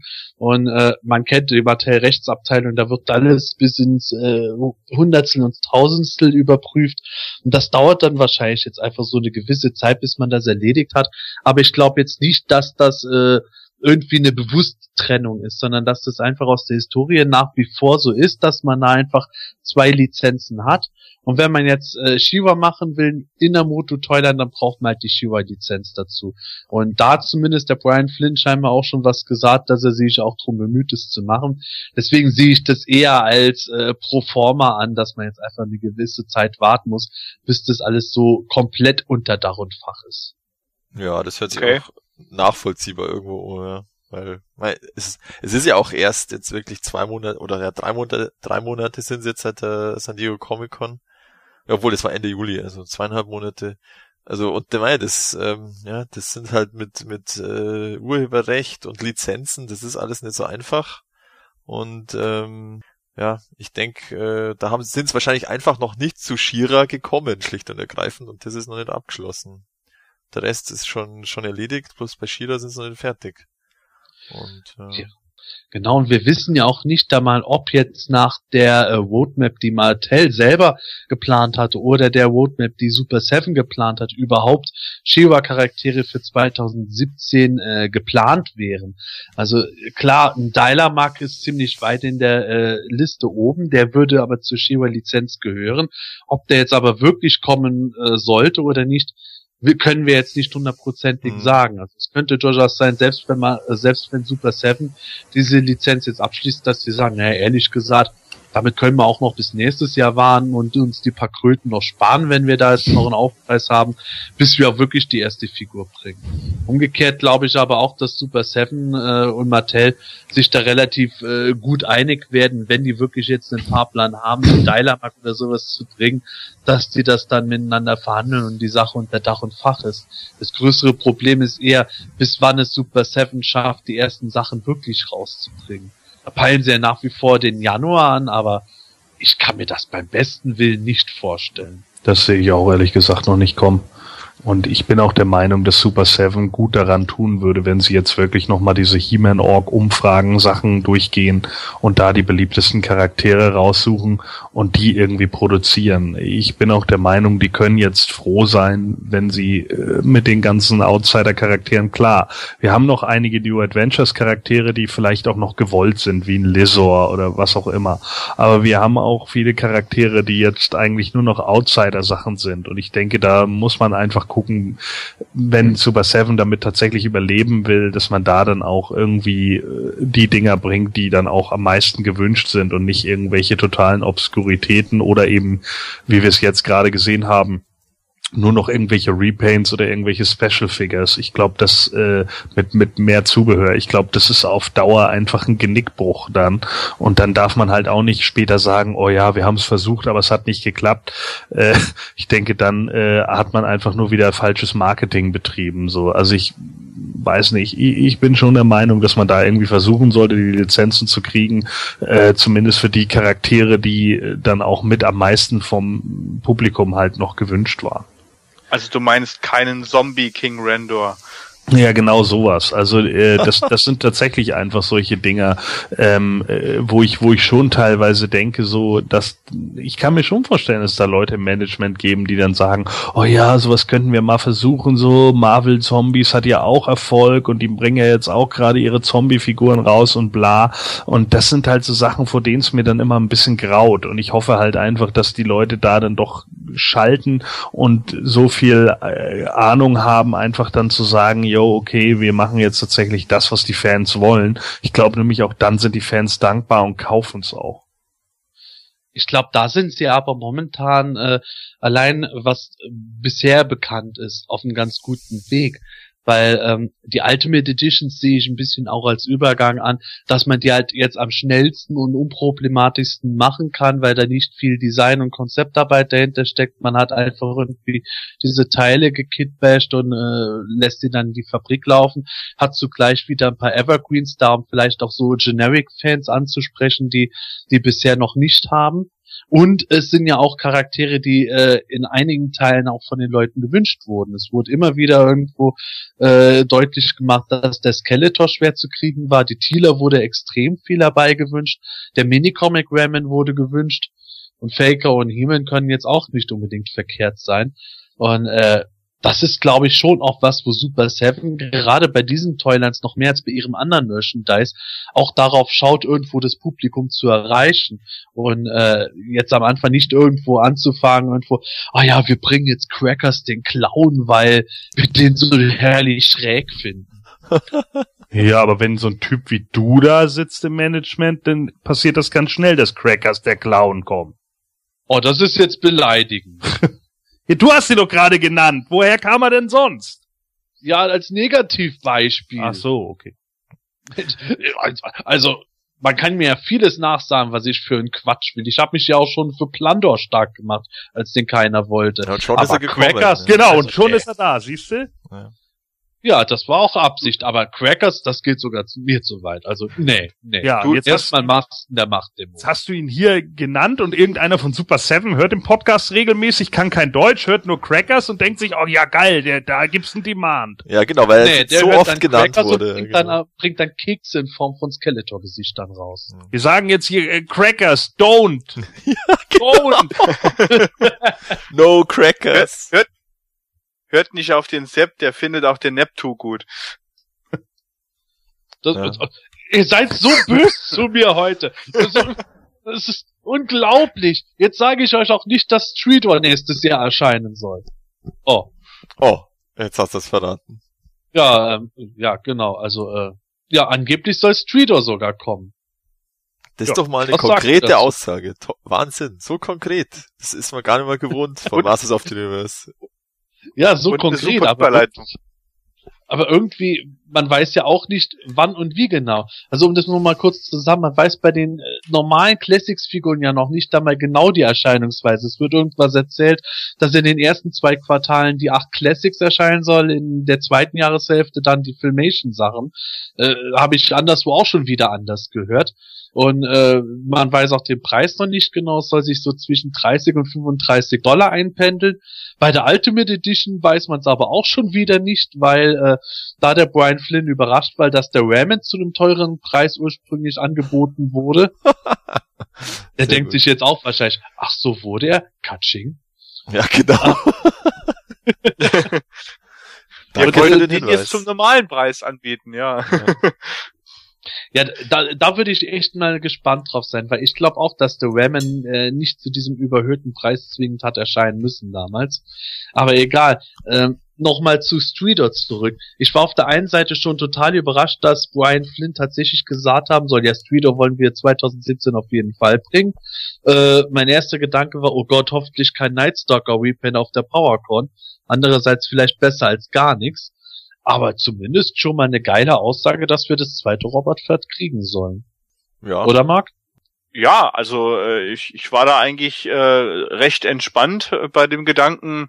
Ähm, also jetzt, wo die Teile da sind und wo Super 7 äh, sich ja jetzt aus dem vollen Teilepool bedienen kann, da wäre ist ja eigentlich äh, Stridor eine logische Entscheidung. Alles, was man braucht, sind vielleicht ein paar Details und natürlich eine neue Kappe. genau. Ohne Er hat Horn. einen Ja. neuen Hut. Ohne Horn. Einen neuen Hut, ja. Gordon, das wäre dann für dich potenziell interessant, auch wenn es nur ein Nightstalker Repaint werden sollte. Du meinst du Stridor jetzt? Ja. Ja, weil äh, Stridor ist halt einfach in, in dem Moment ja ein eigener Charakter noch, sonst dürfte ich, müsste ich mir auch Gedanken über einen Stinkor machen. So, ja, äh, das, das passt ja noch irgendwie, weil das dann tatsächlich noch ein eigenständiger Charakter geworden ist. So. Hätte ich jetzt natürlich super schäbig gefunden, wenn sie beim 2000X Cartoon jeden Repaint einfach nur, ja, das ist der Anti-Man at Arms, so. Ja, das wäre natürlich super billig gewesen und dann hätte ich mir die eventuell noch zugelegt, aber äh, ohne, ohne Hintergrund passt das für mich halt einfach nicht. So, Stridor hat da halt einfach natürlich, äh, wie eben auch einige andere Sachen, äh, den, den Darfschein oder den Freifahrtschein auch aus Nostalgiegründen. Aber äh, da müsste man auch erstmal abwarten, ob das überhaupt kommt. Und ich muss auch sagen, äh, genau wie Nightstalker, der ist ja, Nightstalker ist ja nun mit im Abo und deswegen bekomme ich ihn dann auch und das ist dann auch okay. Ich bin mir nicht so hundertprozentig sicher, ob ich ihn mir sofort gekauft hätte, äh, wenn er nicht im Abo gewesen wäre, weil ich momentan doch irgendwie wieder mehr den Fokus auf die Figuren lege. Mhm. Das überrascht mich jetzt ehrlich gesagt mit dem Fokus auf die Figuren, weil ich gedacht habe, dass du gerade aus den Nostalgiegründen jetzt noch mehr auf Fahrzeuge angefixt wärst als früher.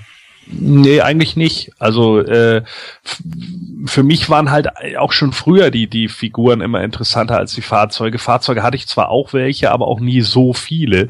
Äh, ich hatte dann halt, wie gesagt, eben mehr die Figuren. Das fand ich eigentlich auch immer geiler und äh, ich merke halt auch, dass diese ganzen Fahrzeugpackungen auch echt verdammt viel Platz wegnehmen. Richtig. Das Fahrzeug, Matthias, das Fahrzeug an sich braucht auch viel Platz. das ist, so. ich weiß auch nicht, wo ich den Nightstalker nur hinstellen soll. Ja, ich bin gerade auch schon am rumschubsen. Ich habe den Battle Ram äh, vor der Aufnahme noch neu arrangiert, weil ich daneben dann irgendwie Nightstalker machen würde. Ich bin mir noch nicht Mhm. einmal sicher, ob ich den vielleicht so machen muss, als würde ich über den Battle Ram drüber trampeln wollen. First World Problems, liebe Hörer. genau. Aber Matthias, ähm, Stridor ist ja auch nicht das einzige, wozu was gesagt wurde. Es wurde ja auch was über Snake Mountain und den Roton erwähnt, oder? Ja, genau. Also das Snake Mountain, da haben sie jetzt wohl tatsächlich diesen berühmt-berüchtigten äh, Prototypen, aber bereits den leicht verkleinerten, äh, nach China geschickt in die Fabrik, um zu ermitteln, äh, was das Playset denn dann in der Serienproduktion kosten würde. Und äh, danach wollen sie dann sagen, äh, ob sie es halt anbieten, ob das äh, realistisch ist, ähm, dass man so einen Preis, äh, also dass der Preis äh, marktfähig ist sozusagen und äh, und auf welche Weise.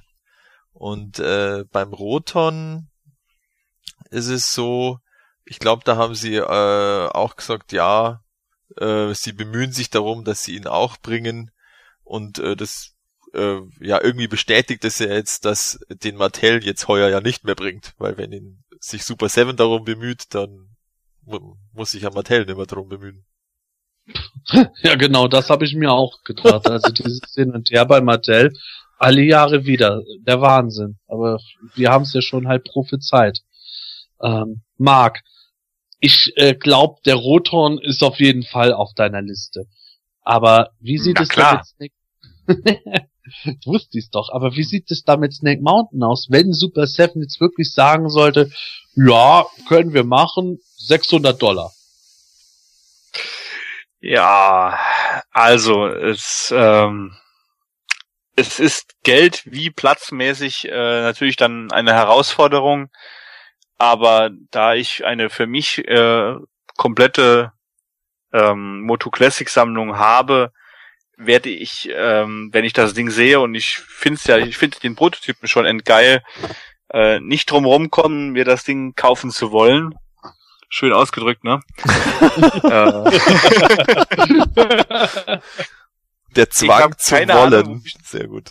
ja, ich habe keine Ahnung, wo ich in meinem aktuellen Sammlungszimmer das Ding aufbauen könnte. Ähm, aber äh, ja, wenn das Ding wirklich rauskommt und die sagen, hey, wir hauen das raus für 500 Euro, für äh, 500 Dollar, 600 Dollar, ähm, dann wird es irgendeine Möglichkeit geben, sich das zu finanzieren, weil so einen hochpreisigen Artikel werden die nicht sagen, den bringen wir nächsten Monat, sondern das wird dann wohl vielleicht auch äh, über Kickstarter laufen. Das war ja auch mal hier das Gespräch für größere Artikel bei Super 7, äh, dass die sagen, ja, wir bringen das Ding nächstes Jahr raus, also in zwölf Monaten und ähm, dann kann man ja schon mal anfangen zu sparen.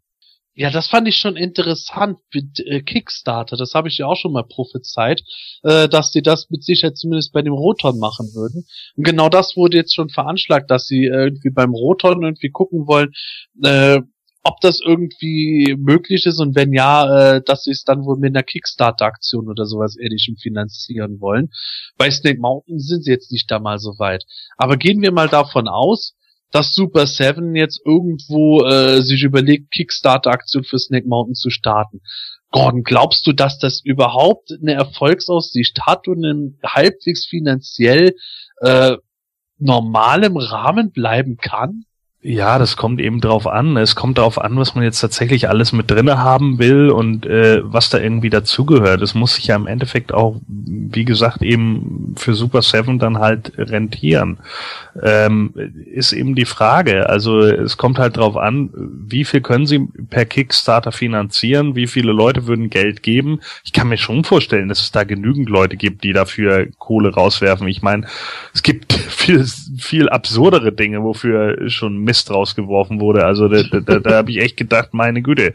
Äh, und, und da sind Sachen äh, ja realisiert worden, wo ich auch nur dachte, boah, okay, aber irgendwie scheint es für gewisse Dinge immer irgendwie einen Markt zu geben und einige Leute bezahlen dann dafür und so weiter und so fort, damit sie halt ihrem Hobby frönen können. Das ist auch in Ordnung. Ähm, ist dann halt die Frage, was die Leute bekommen, die dann an dem Kickstarter-Projekt teilnehmen. Kriegen die dann automatisch eine, eine Snake Mountain umsonst und alle anderen werden dann zu einem regulären Preis verkauft? Oder äh, wird das dann irgendwie verrechnet mit dem, was sie gespendet haben? Das würde ja auch alles noch, das wären ja auch schon wieder alles so Sachen, die halt unfassbar schwer wären um dann eben zu gucken, was man da machen muss. Also ich, ich denke halt einfach so, wenn man jetzt erstmal antestet da in China, was das Ding kosten wird, äh, macht das schon Sinn. Ähm, und dann muss Super Seven halt seine Ressourcen abchecken. Ne? Ich kann die Firma zu wenig einschätzen dafür, muss ich ganz ehrlich sagen. Ja, die Ressourcen sind ja sowieso das Problem, was wir äh, seit ein paar Folgen besprechen unter das Thema, dass wir auf der einen Seite nicht wirklich sagen können, was kostet Super Seven jetzt äh, die Lizenz von Mattel oder die Lizenzen, um nochmal auf Shiva zu kommen. Und äh, wie äh, kommen die dann damit klar, äh, was das Finanzielle betrifft? Können die bei Super Seven tatsächlich etwas in einer spürbar geringeren Auflage produzieren als Mattel, weil die einfach nicht so viele Ausgaben haben? Oder gehen da die Produktionskosten je Stück dann wieder zu hoch, wodurch sie doch die gleiche Menge brauchen? Das ist ja alles total unsicher. Und gerade deswegen bin ich mir nicht so sicher, ob die dann überhaupt rauskommen bei Snake Mountain sagen, yo, machen wir. Ja gut, also da wäre dann eben eine Kickstarter-Aktion sinnvoll, weil da ja quasi eine, eine Schwarmfinanzierung passiert. Ähm, das ist nämlich eigentlich der, also man kann bei Kickstarter kann man eigentlich gar nicht so viel ansparen, weil man ja seine seine Spende sozusagen ähm, gleich zahlen muss. Also du du du sagst, wie viel du wie viel du beiträgst und wenn dann das das Projekt erfolgreich ist, ähm, Zeitpunkt X, dann äh, wird's abgebucht von der Kreditkarte oder dem Zahlungsmittel und dann bekommt der äh, Kickstarter Initiator die Kohle und dann kann er eben damit dann das Projekt starten erst. Es geht ja erst los, aber dafür braucht er halt das Geld. Und ähm, ja, also ich glaube fast, dass das Snake Mountain, äh, ähm, dass es da schon Richtung Kickstarter eher geht, weil ähm, ja, also, mein, da kann man dann schon viel machen. Ja, du kannst jetzt sagen, ja, äh, du kannst halt über diese diese ähm, Zusatzziele dann sagen, ja, keine Ahnung, wenn irgendwie, was weiß ich, sagen wir mal 50.000 Dollar zusammenkommen oder 100.000 Dollar, dann kommt eben der Ton dazu oder dann bei 150 kommt dann das und das dazu oder wie auch immer.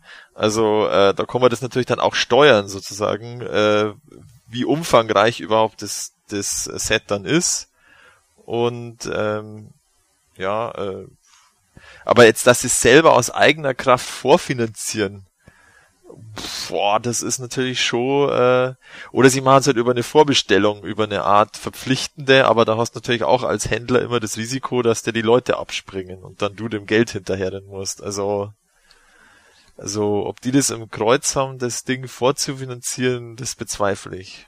Die finanzieren ja. das quer mit den äh, Exclusive-Figuren, Pop-Vinyl und ja, so. Ja, oder so, ja genau. Sie machen einfach eine Vinylfigur für 100 Dollar. Her Herstellungspreis 10 Cent und also jetzt äh, vielleicht Design Design kosten nicht, aber Herstellungspreis und dann geht das wahrscheinlich, ja, das stimmt. Mhm. Das kann man an der Stelle ja auch mal erwähnen. Wir hatten es in der letzten Folge angesprochen, auf der New York Comic Con hatte Super Seven ja da diesen ähm, äh, Skeletor und diesen Beastman aus Vinyl da gehabt, äh, in Spectron-Farben, wo äh, sehr viele Hardcore-Fans in den Masters-Foren gesagt haben, boah, was soll der Scheiß und überhaupt. Ja, und die Dinger, die sind ja mittlerweile fast ausverkauft. Ja, also das Skeletor ist ausverkauft, ja. Also irgendwo hat das, wie ich mal gesagt habe, sein Publikum gefunden, abseits der typischen Motu-Sammler. Und äh, es wurde ja auch gesagt, zu PowerCon nächstes Jahr soll es auch wieder Exclusives geben. Und wer weiß, ob die dann nicht tatsächlich eine Disco-Skeletor anbieten. Und dann könnte das ja vielleicht sein, dass Super Seven über genau solche Sachen dann irgendwo ein bisschen Kohle reinkriegt, wodurch es ihnen leichter fällt, zumindest so Sachen wie einen Roton zu machen kurz noch mit zur Ultimate Edition. Das ist ja auch so eine Art, sag ich jetzt mal, äh, ja, so eine Anschubfinanzierung vielleicht da, ja, dass man halt ähm, jetzt sozusagen dieses Loch, bis die, bis die wirklich neuen Figuren kämmern, überbrückt und da schon mal die erste, die ersten Einnahmen hat und und da vielleicht auch mal sozusagen äh, diese diese ähm, ja diese Pause, die man da jetzt bei Matty, äh, bei den Masters of the Universe Figuren irgendwie gefühlt hat, so diese diese Aufmerksamkeitspause überbrückt und dass das dann nicht irgendwie in der Versenkung verschwindet und ähm, weil ja auch vorher gesagt wurde, ja, das wird schwierig, dass die das im Januar irgendwie hinkriegen mit den neuen Figuren. Also ich glaube schon, dass das halt so ist, dass die äh, dass die Ultimate Edition wahrscheinlich jetzt im Dezember halt äh, vorbestellbar ist oder im no Ende November. Und dann kommen die wahrscheinlich irgendwann im Januar, Februar und dann kriegen sie es vielleicht dann sogar hin, dass sie dann Ende erstes Quartal schon die die ersten vier neuen Figuren äh, liefern können. Und dann mit den Ultimate äh, überbrücken sie das so. Ja, das äh, klingt für mich auch ziemlich gut nachvollziehbar. Auf jeden Fall ist es zumindest schon mal so, dass wir jetzt ein bisschen mehr Informationen haben, wie es 2017 weitergeht. Und wir haben noch weiterhin die Spannung, ob die jetzt im November und Dezember dann wirklich Abonnements anbieten und uns dann zeigen, was an neuen Charakteren auch noch kommt. Und ich glaube, die nächsten Monate werden wir das Thema Snake Mountain, Roton und so auch noch viel öfter auf der Pfanne haben. Wie das weitergeht, da bin ich persönlich schon sehr gespannt. Aber was wir auch nicht vergessen dürfen von der New York Comic Con, inmitten des ganzen Moto Classics Themas, ähm, gab es auch noch ein Vintage-Thema. Wir hatten das ja auf der San Diego Comic Con, da gab es ja dann diese äh, Pseudo-Filmation-Folge, diese nachgemachte mit den Three Faces of Terror, wo sie dann auch in mit äh, Glow in the Dark Farben dann vier Figuren im Vintage-Stil gebracht hatten. Und da hatte Super Seven jetzt die regulären, nicht leuchtenden Versionen gezeigt von diesem Possessed Skeletor mit den Mumien Mulbit sowie Terror Bear, Terror Wolf und Terror Jaguar.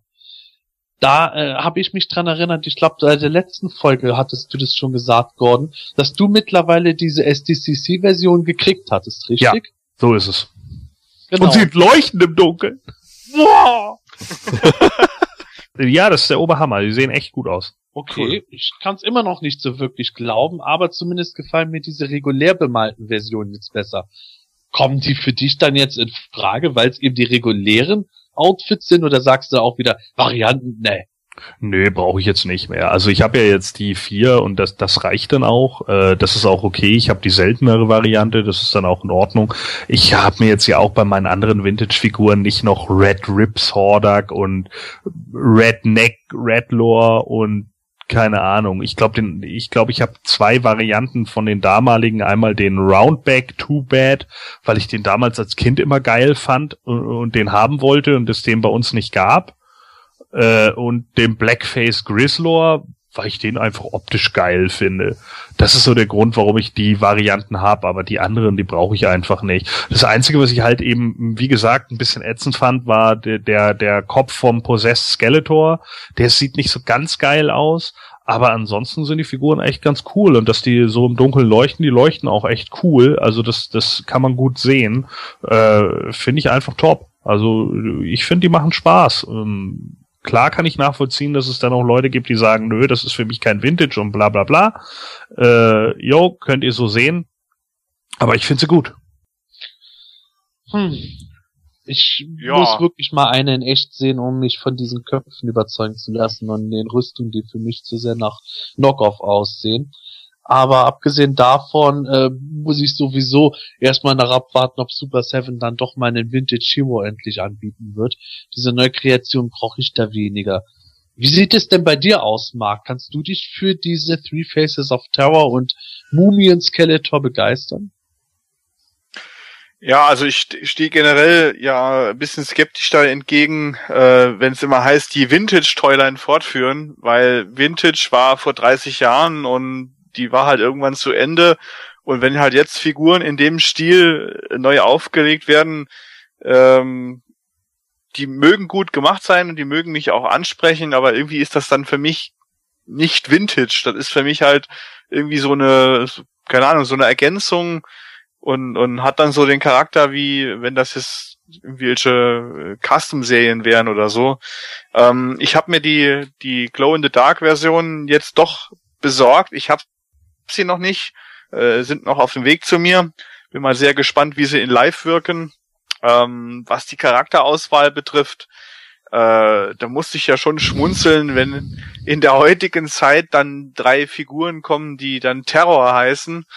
Ob das so clever war, weiß ich nicht, aber äh, so, kre so kreativ war, weiß ich nicht. Also da hätte man sich sicher was Besseres ausdenken können.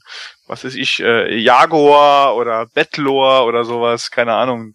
Die hören doch alle mit Ohr auf bei Moto. Äh, nein, also Batman gespannt, haben sie wahrscheinlich versucht und dann ist Ja. ihnen das aufgefallen. Oh, Oh, oh, verdammt. Mist, der Name ist blockiert. Sehr gut, ja genau, stimmt. ja, ähm, ich bin sehr gespannt, was da noch kommt in die Richtung. Ich, also die regulären Versionen, das sehe ich dann wie Gordon, muss ich dann nicht auch noch mal haben. Ähm, ich lasse mich jetzt mal äh, ins, äh, überraschen, was die noch bringen da. Ob die wirklich da so ein Hero oder ein Eldor noch bringen oder äh, irgendwelche Charaktere aus Comics oder dem Cartoon, die es in Vintage nie gab. Lass ich mich mal überraschen. Aber du bist jetzt auch wieder so dieser typische Vintage-Sammler, ne? Ja, das ist für mich alles überhaupt kein Vintage und eigentlich auch total ätzend und neue Charaktere. Deswegen habe ich sie mir erstmal bestellt. Äh, nein, also ähm, ich finde das gut, dass sie was machen und ich finde auch gut, dass es Fans gibt, die dann sagen, hey cool, eine Erweiterung der oder eine Ergänzung zu der Vintage Toyline, aber ich sehe die für mich eher als was Neues und ich kann das dann trotzdem aber auch äh, gegebenenfalls cool finden. Ähm, ich stehe auch neuen Charakteren immer offen entgegen. Ich bin ein großer Fan von Dragoman. Ich bin auch ein großer Fan von von Charakteren wie Bublor oder oder Lady Slither. Und ja, von daher, ähm, ich weiß halt nicht, ob ich, äh, wenn die da jetzt wirklich noch eine ganze Serie rausbringen mit diesen Vintage-Sachen, sage ich mal auch hier, sechs bis acht Figuren im Jahr und äh, ob die alle so günstig werden, äh, wie die wie die drei Terrors hier mit mit äh, die ja dann im Viererpack trotzdem auch 100 äh, äh, gekostet haben 100 Dollar gekostet haben äh, weiß ich nicht. Also wenn die da neue Formen dann verwenden auch für und kann da sein, dass die dann auch ein bisschen teurer noch werden. Und ob ich die dann sammle, das weiß ich halt nicht. Das bleibt ja dann sowieso erstmal abzuwarten. Ne? Wir müssen jetzt eh erstmal gucken, ja. was, was sie dann überhaupt rausbringen und so und äh, ob das dann auch alles äh, tatsächlich so läuft, wie sie sich das vorstellen. Ja, ja nix als Spekulatius und Hypotenusen. Ja, Ja, weil sie haben ja jetzt auch auf der äh, New York Comic Con, äh, entweder hat Connor dann auch gefragt, äh, speziell, oder sie wollen dazu noch nichts sagen. Äh, also, dass sie wirklich irgendwie sagen, ja, wir planen auch äh, Vintage-Figuren für 2017. Also da, da ist ja gar nichts bei diesen ganzen äh, äh, Nachrichten äh, gewesen, dass das da irgendwas mit Vintage. Also das war wirklich sehr Classics äh, zentriert, das Ganze. Ich glaube, die haben da auch schon einfach gemerkt gehabt, dass das Hauptaugenmerk der Fans, die bei denen bisher aufgeschlagen sind, auf diesen Classics jetzt gerade noch lag. Ja. Ja, das stimmt schon. Haben mir selber gesagt, dass sie irgendwie von diesem Feedback, das sie bekommen hatten, ziemlich irgendwie baff waren. Damit haben die ja gar nicht gerechnet. Ich glaube, die haben das wirklich eher so gedacht irgendwo, äh, wie der Brian Flynn auch gesagt hat, irgendwie, ja, geil, Mut, jetzt können wir auch Vintage-Figuren machen und so. Ja, ein paar Classics und so, ja, da läuft irgendwas. Ich glaube, das ist halt wirklich für die auch äh, so eine starke Umgewöhnung, dass sie das, was sie eigentlich als Fokus haben, jetzt mit Absicht auf der New York Comic Con mal ein bisschen zurückgestellt haben und überhaupt mal diesen riesen Demand seitens der Fans bezüglich den Classics mal annähernd bedienen zu können. ja, auf jeden Fall war die New York Comic Con auf der einen Seite sicherlich enttäuschend, weil wir halt keine neuen Figuren und nicht einmal Namen gesehen haben und noch vieles offen ist. Auf der anderen Seite war es aber schon interessant äh, von dem, was man gehört hat und was man sehen konnte. Ähm, es wird mit Sicherheit die kommenden Monate noch vieles geben, wo wir immer wieder da stehen und sagen, ja, auf der einen Stelle wurde das gesagt, auf der anderen das, aber Super Seven äh, wird zumindest 2017 definitiv weitermachen, waren also keine leeren Worthülsen, die wir auf der San Diego Comic Con gehört haben. Und insofern werden wir in den nächsten Folgen nicht nur über Ultimate Editions, sondern noch andere Dinge wieder reden können.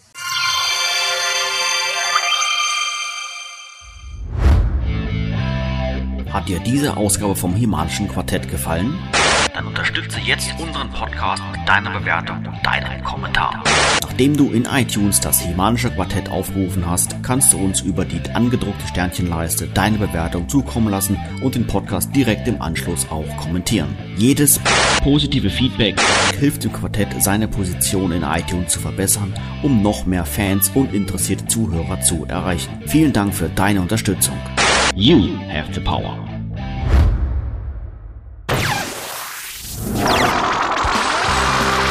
Das Semanische Quartett. Präsentiert von planeteternia.de. Ja, und schon sind wir für dieses Mal wieder fertig. Aber in wenigen Wochen melden wir uns mit Folge 109 zurück, liebe Hörer. Und in der Zwischenzeit freuen wir uns wie immer, wenn ihr uns Feedback gebt. Zum Beispiel durch eine Bewertung auf iTunes, einem Like auf Facebook, einem Kommentar im Forum von planeteternia.de und so weiter.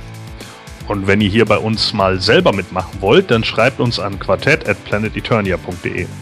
Sehr richtig. Ja, bei uns heute zu Gast war Marc Knobloch aka Polygonus. Schön, dass du mal wieder mitmachen konntest. Ja, schön, dass ihr mich wieder äh, eingeladen habt. Hat mir sehr viel Spaß gemacht, wie immer. Ähm, möchte ich mich verabschieden. Ich habe zwar mal gesagt bekommen, schon mehrmals, ich sei nur in meinen Comics witzig, aber ich habe trotzdem noch einen Rausschmeißer für euch. Äh, warum hat Cobra Khan keinen eckigen Kopf? Ja, weil er sonst Kupros Khan heißen würde.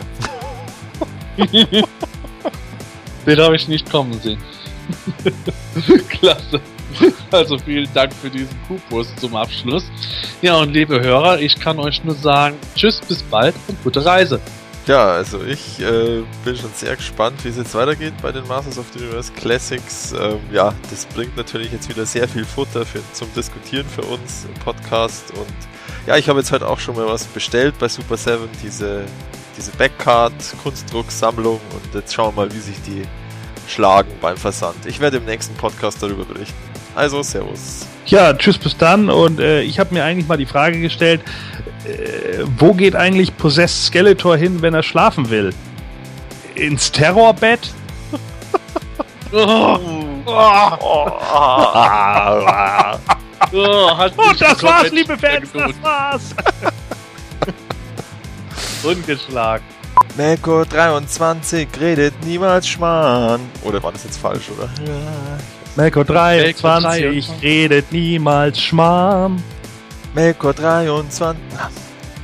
Verdammt. 23. Oh nein, Shredder-Gonus hat unser Geheimgeschenk. Ja, verdammt. Geheim versteckt. Das gewesen. Okay. Der Modu Podcast. Schnallt euch an. Das Wir sind gehen Tiere. Was? Was war jetzt? Sorry, bei mir war gerade die Katze auf dem Schoß. Achso.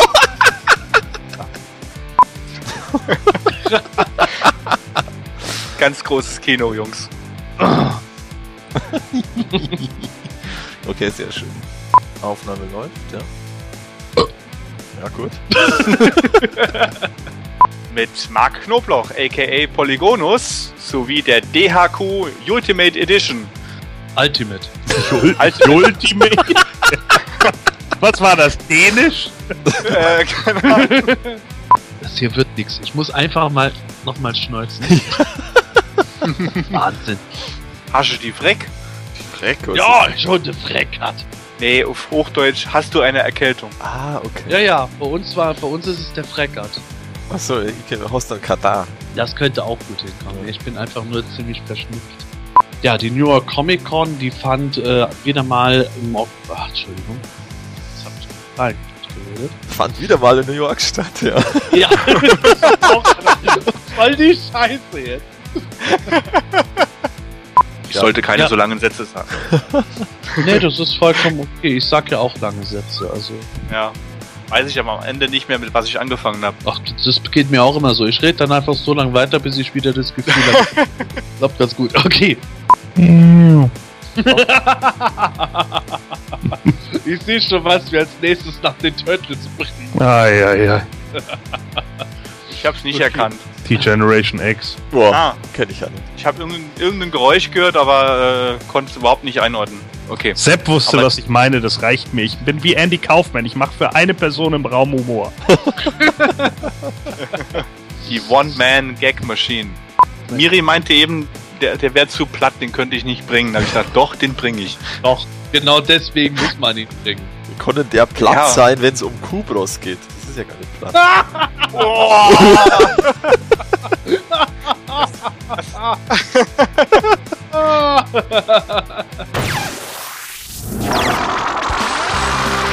Das semanische Quartett.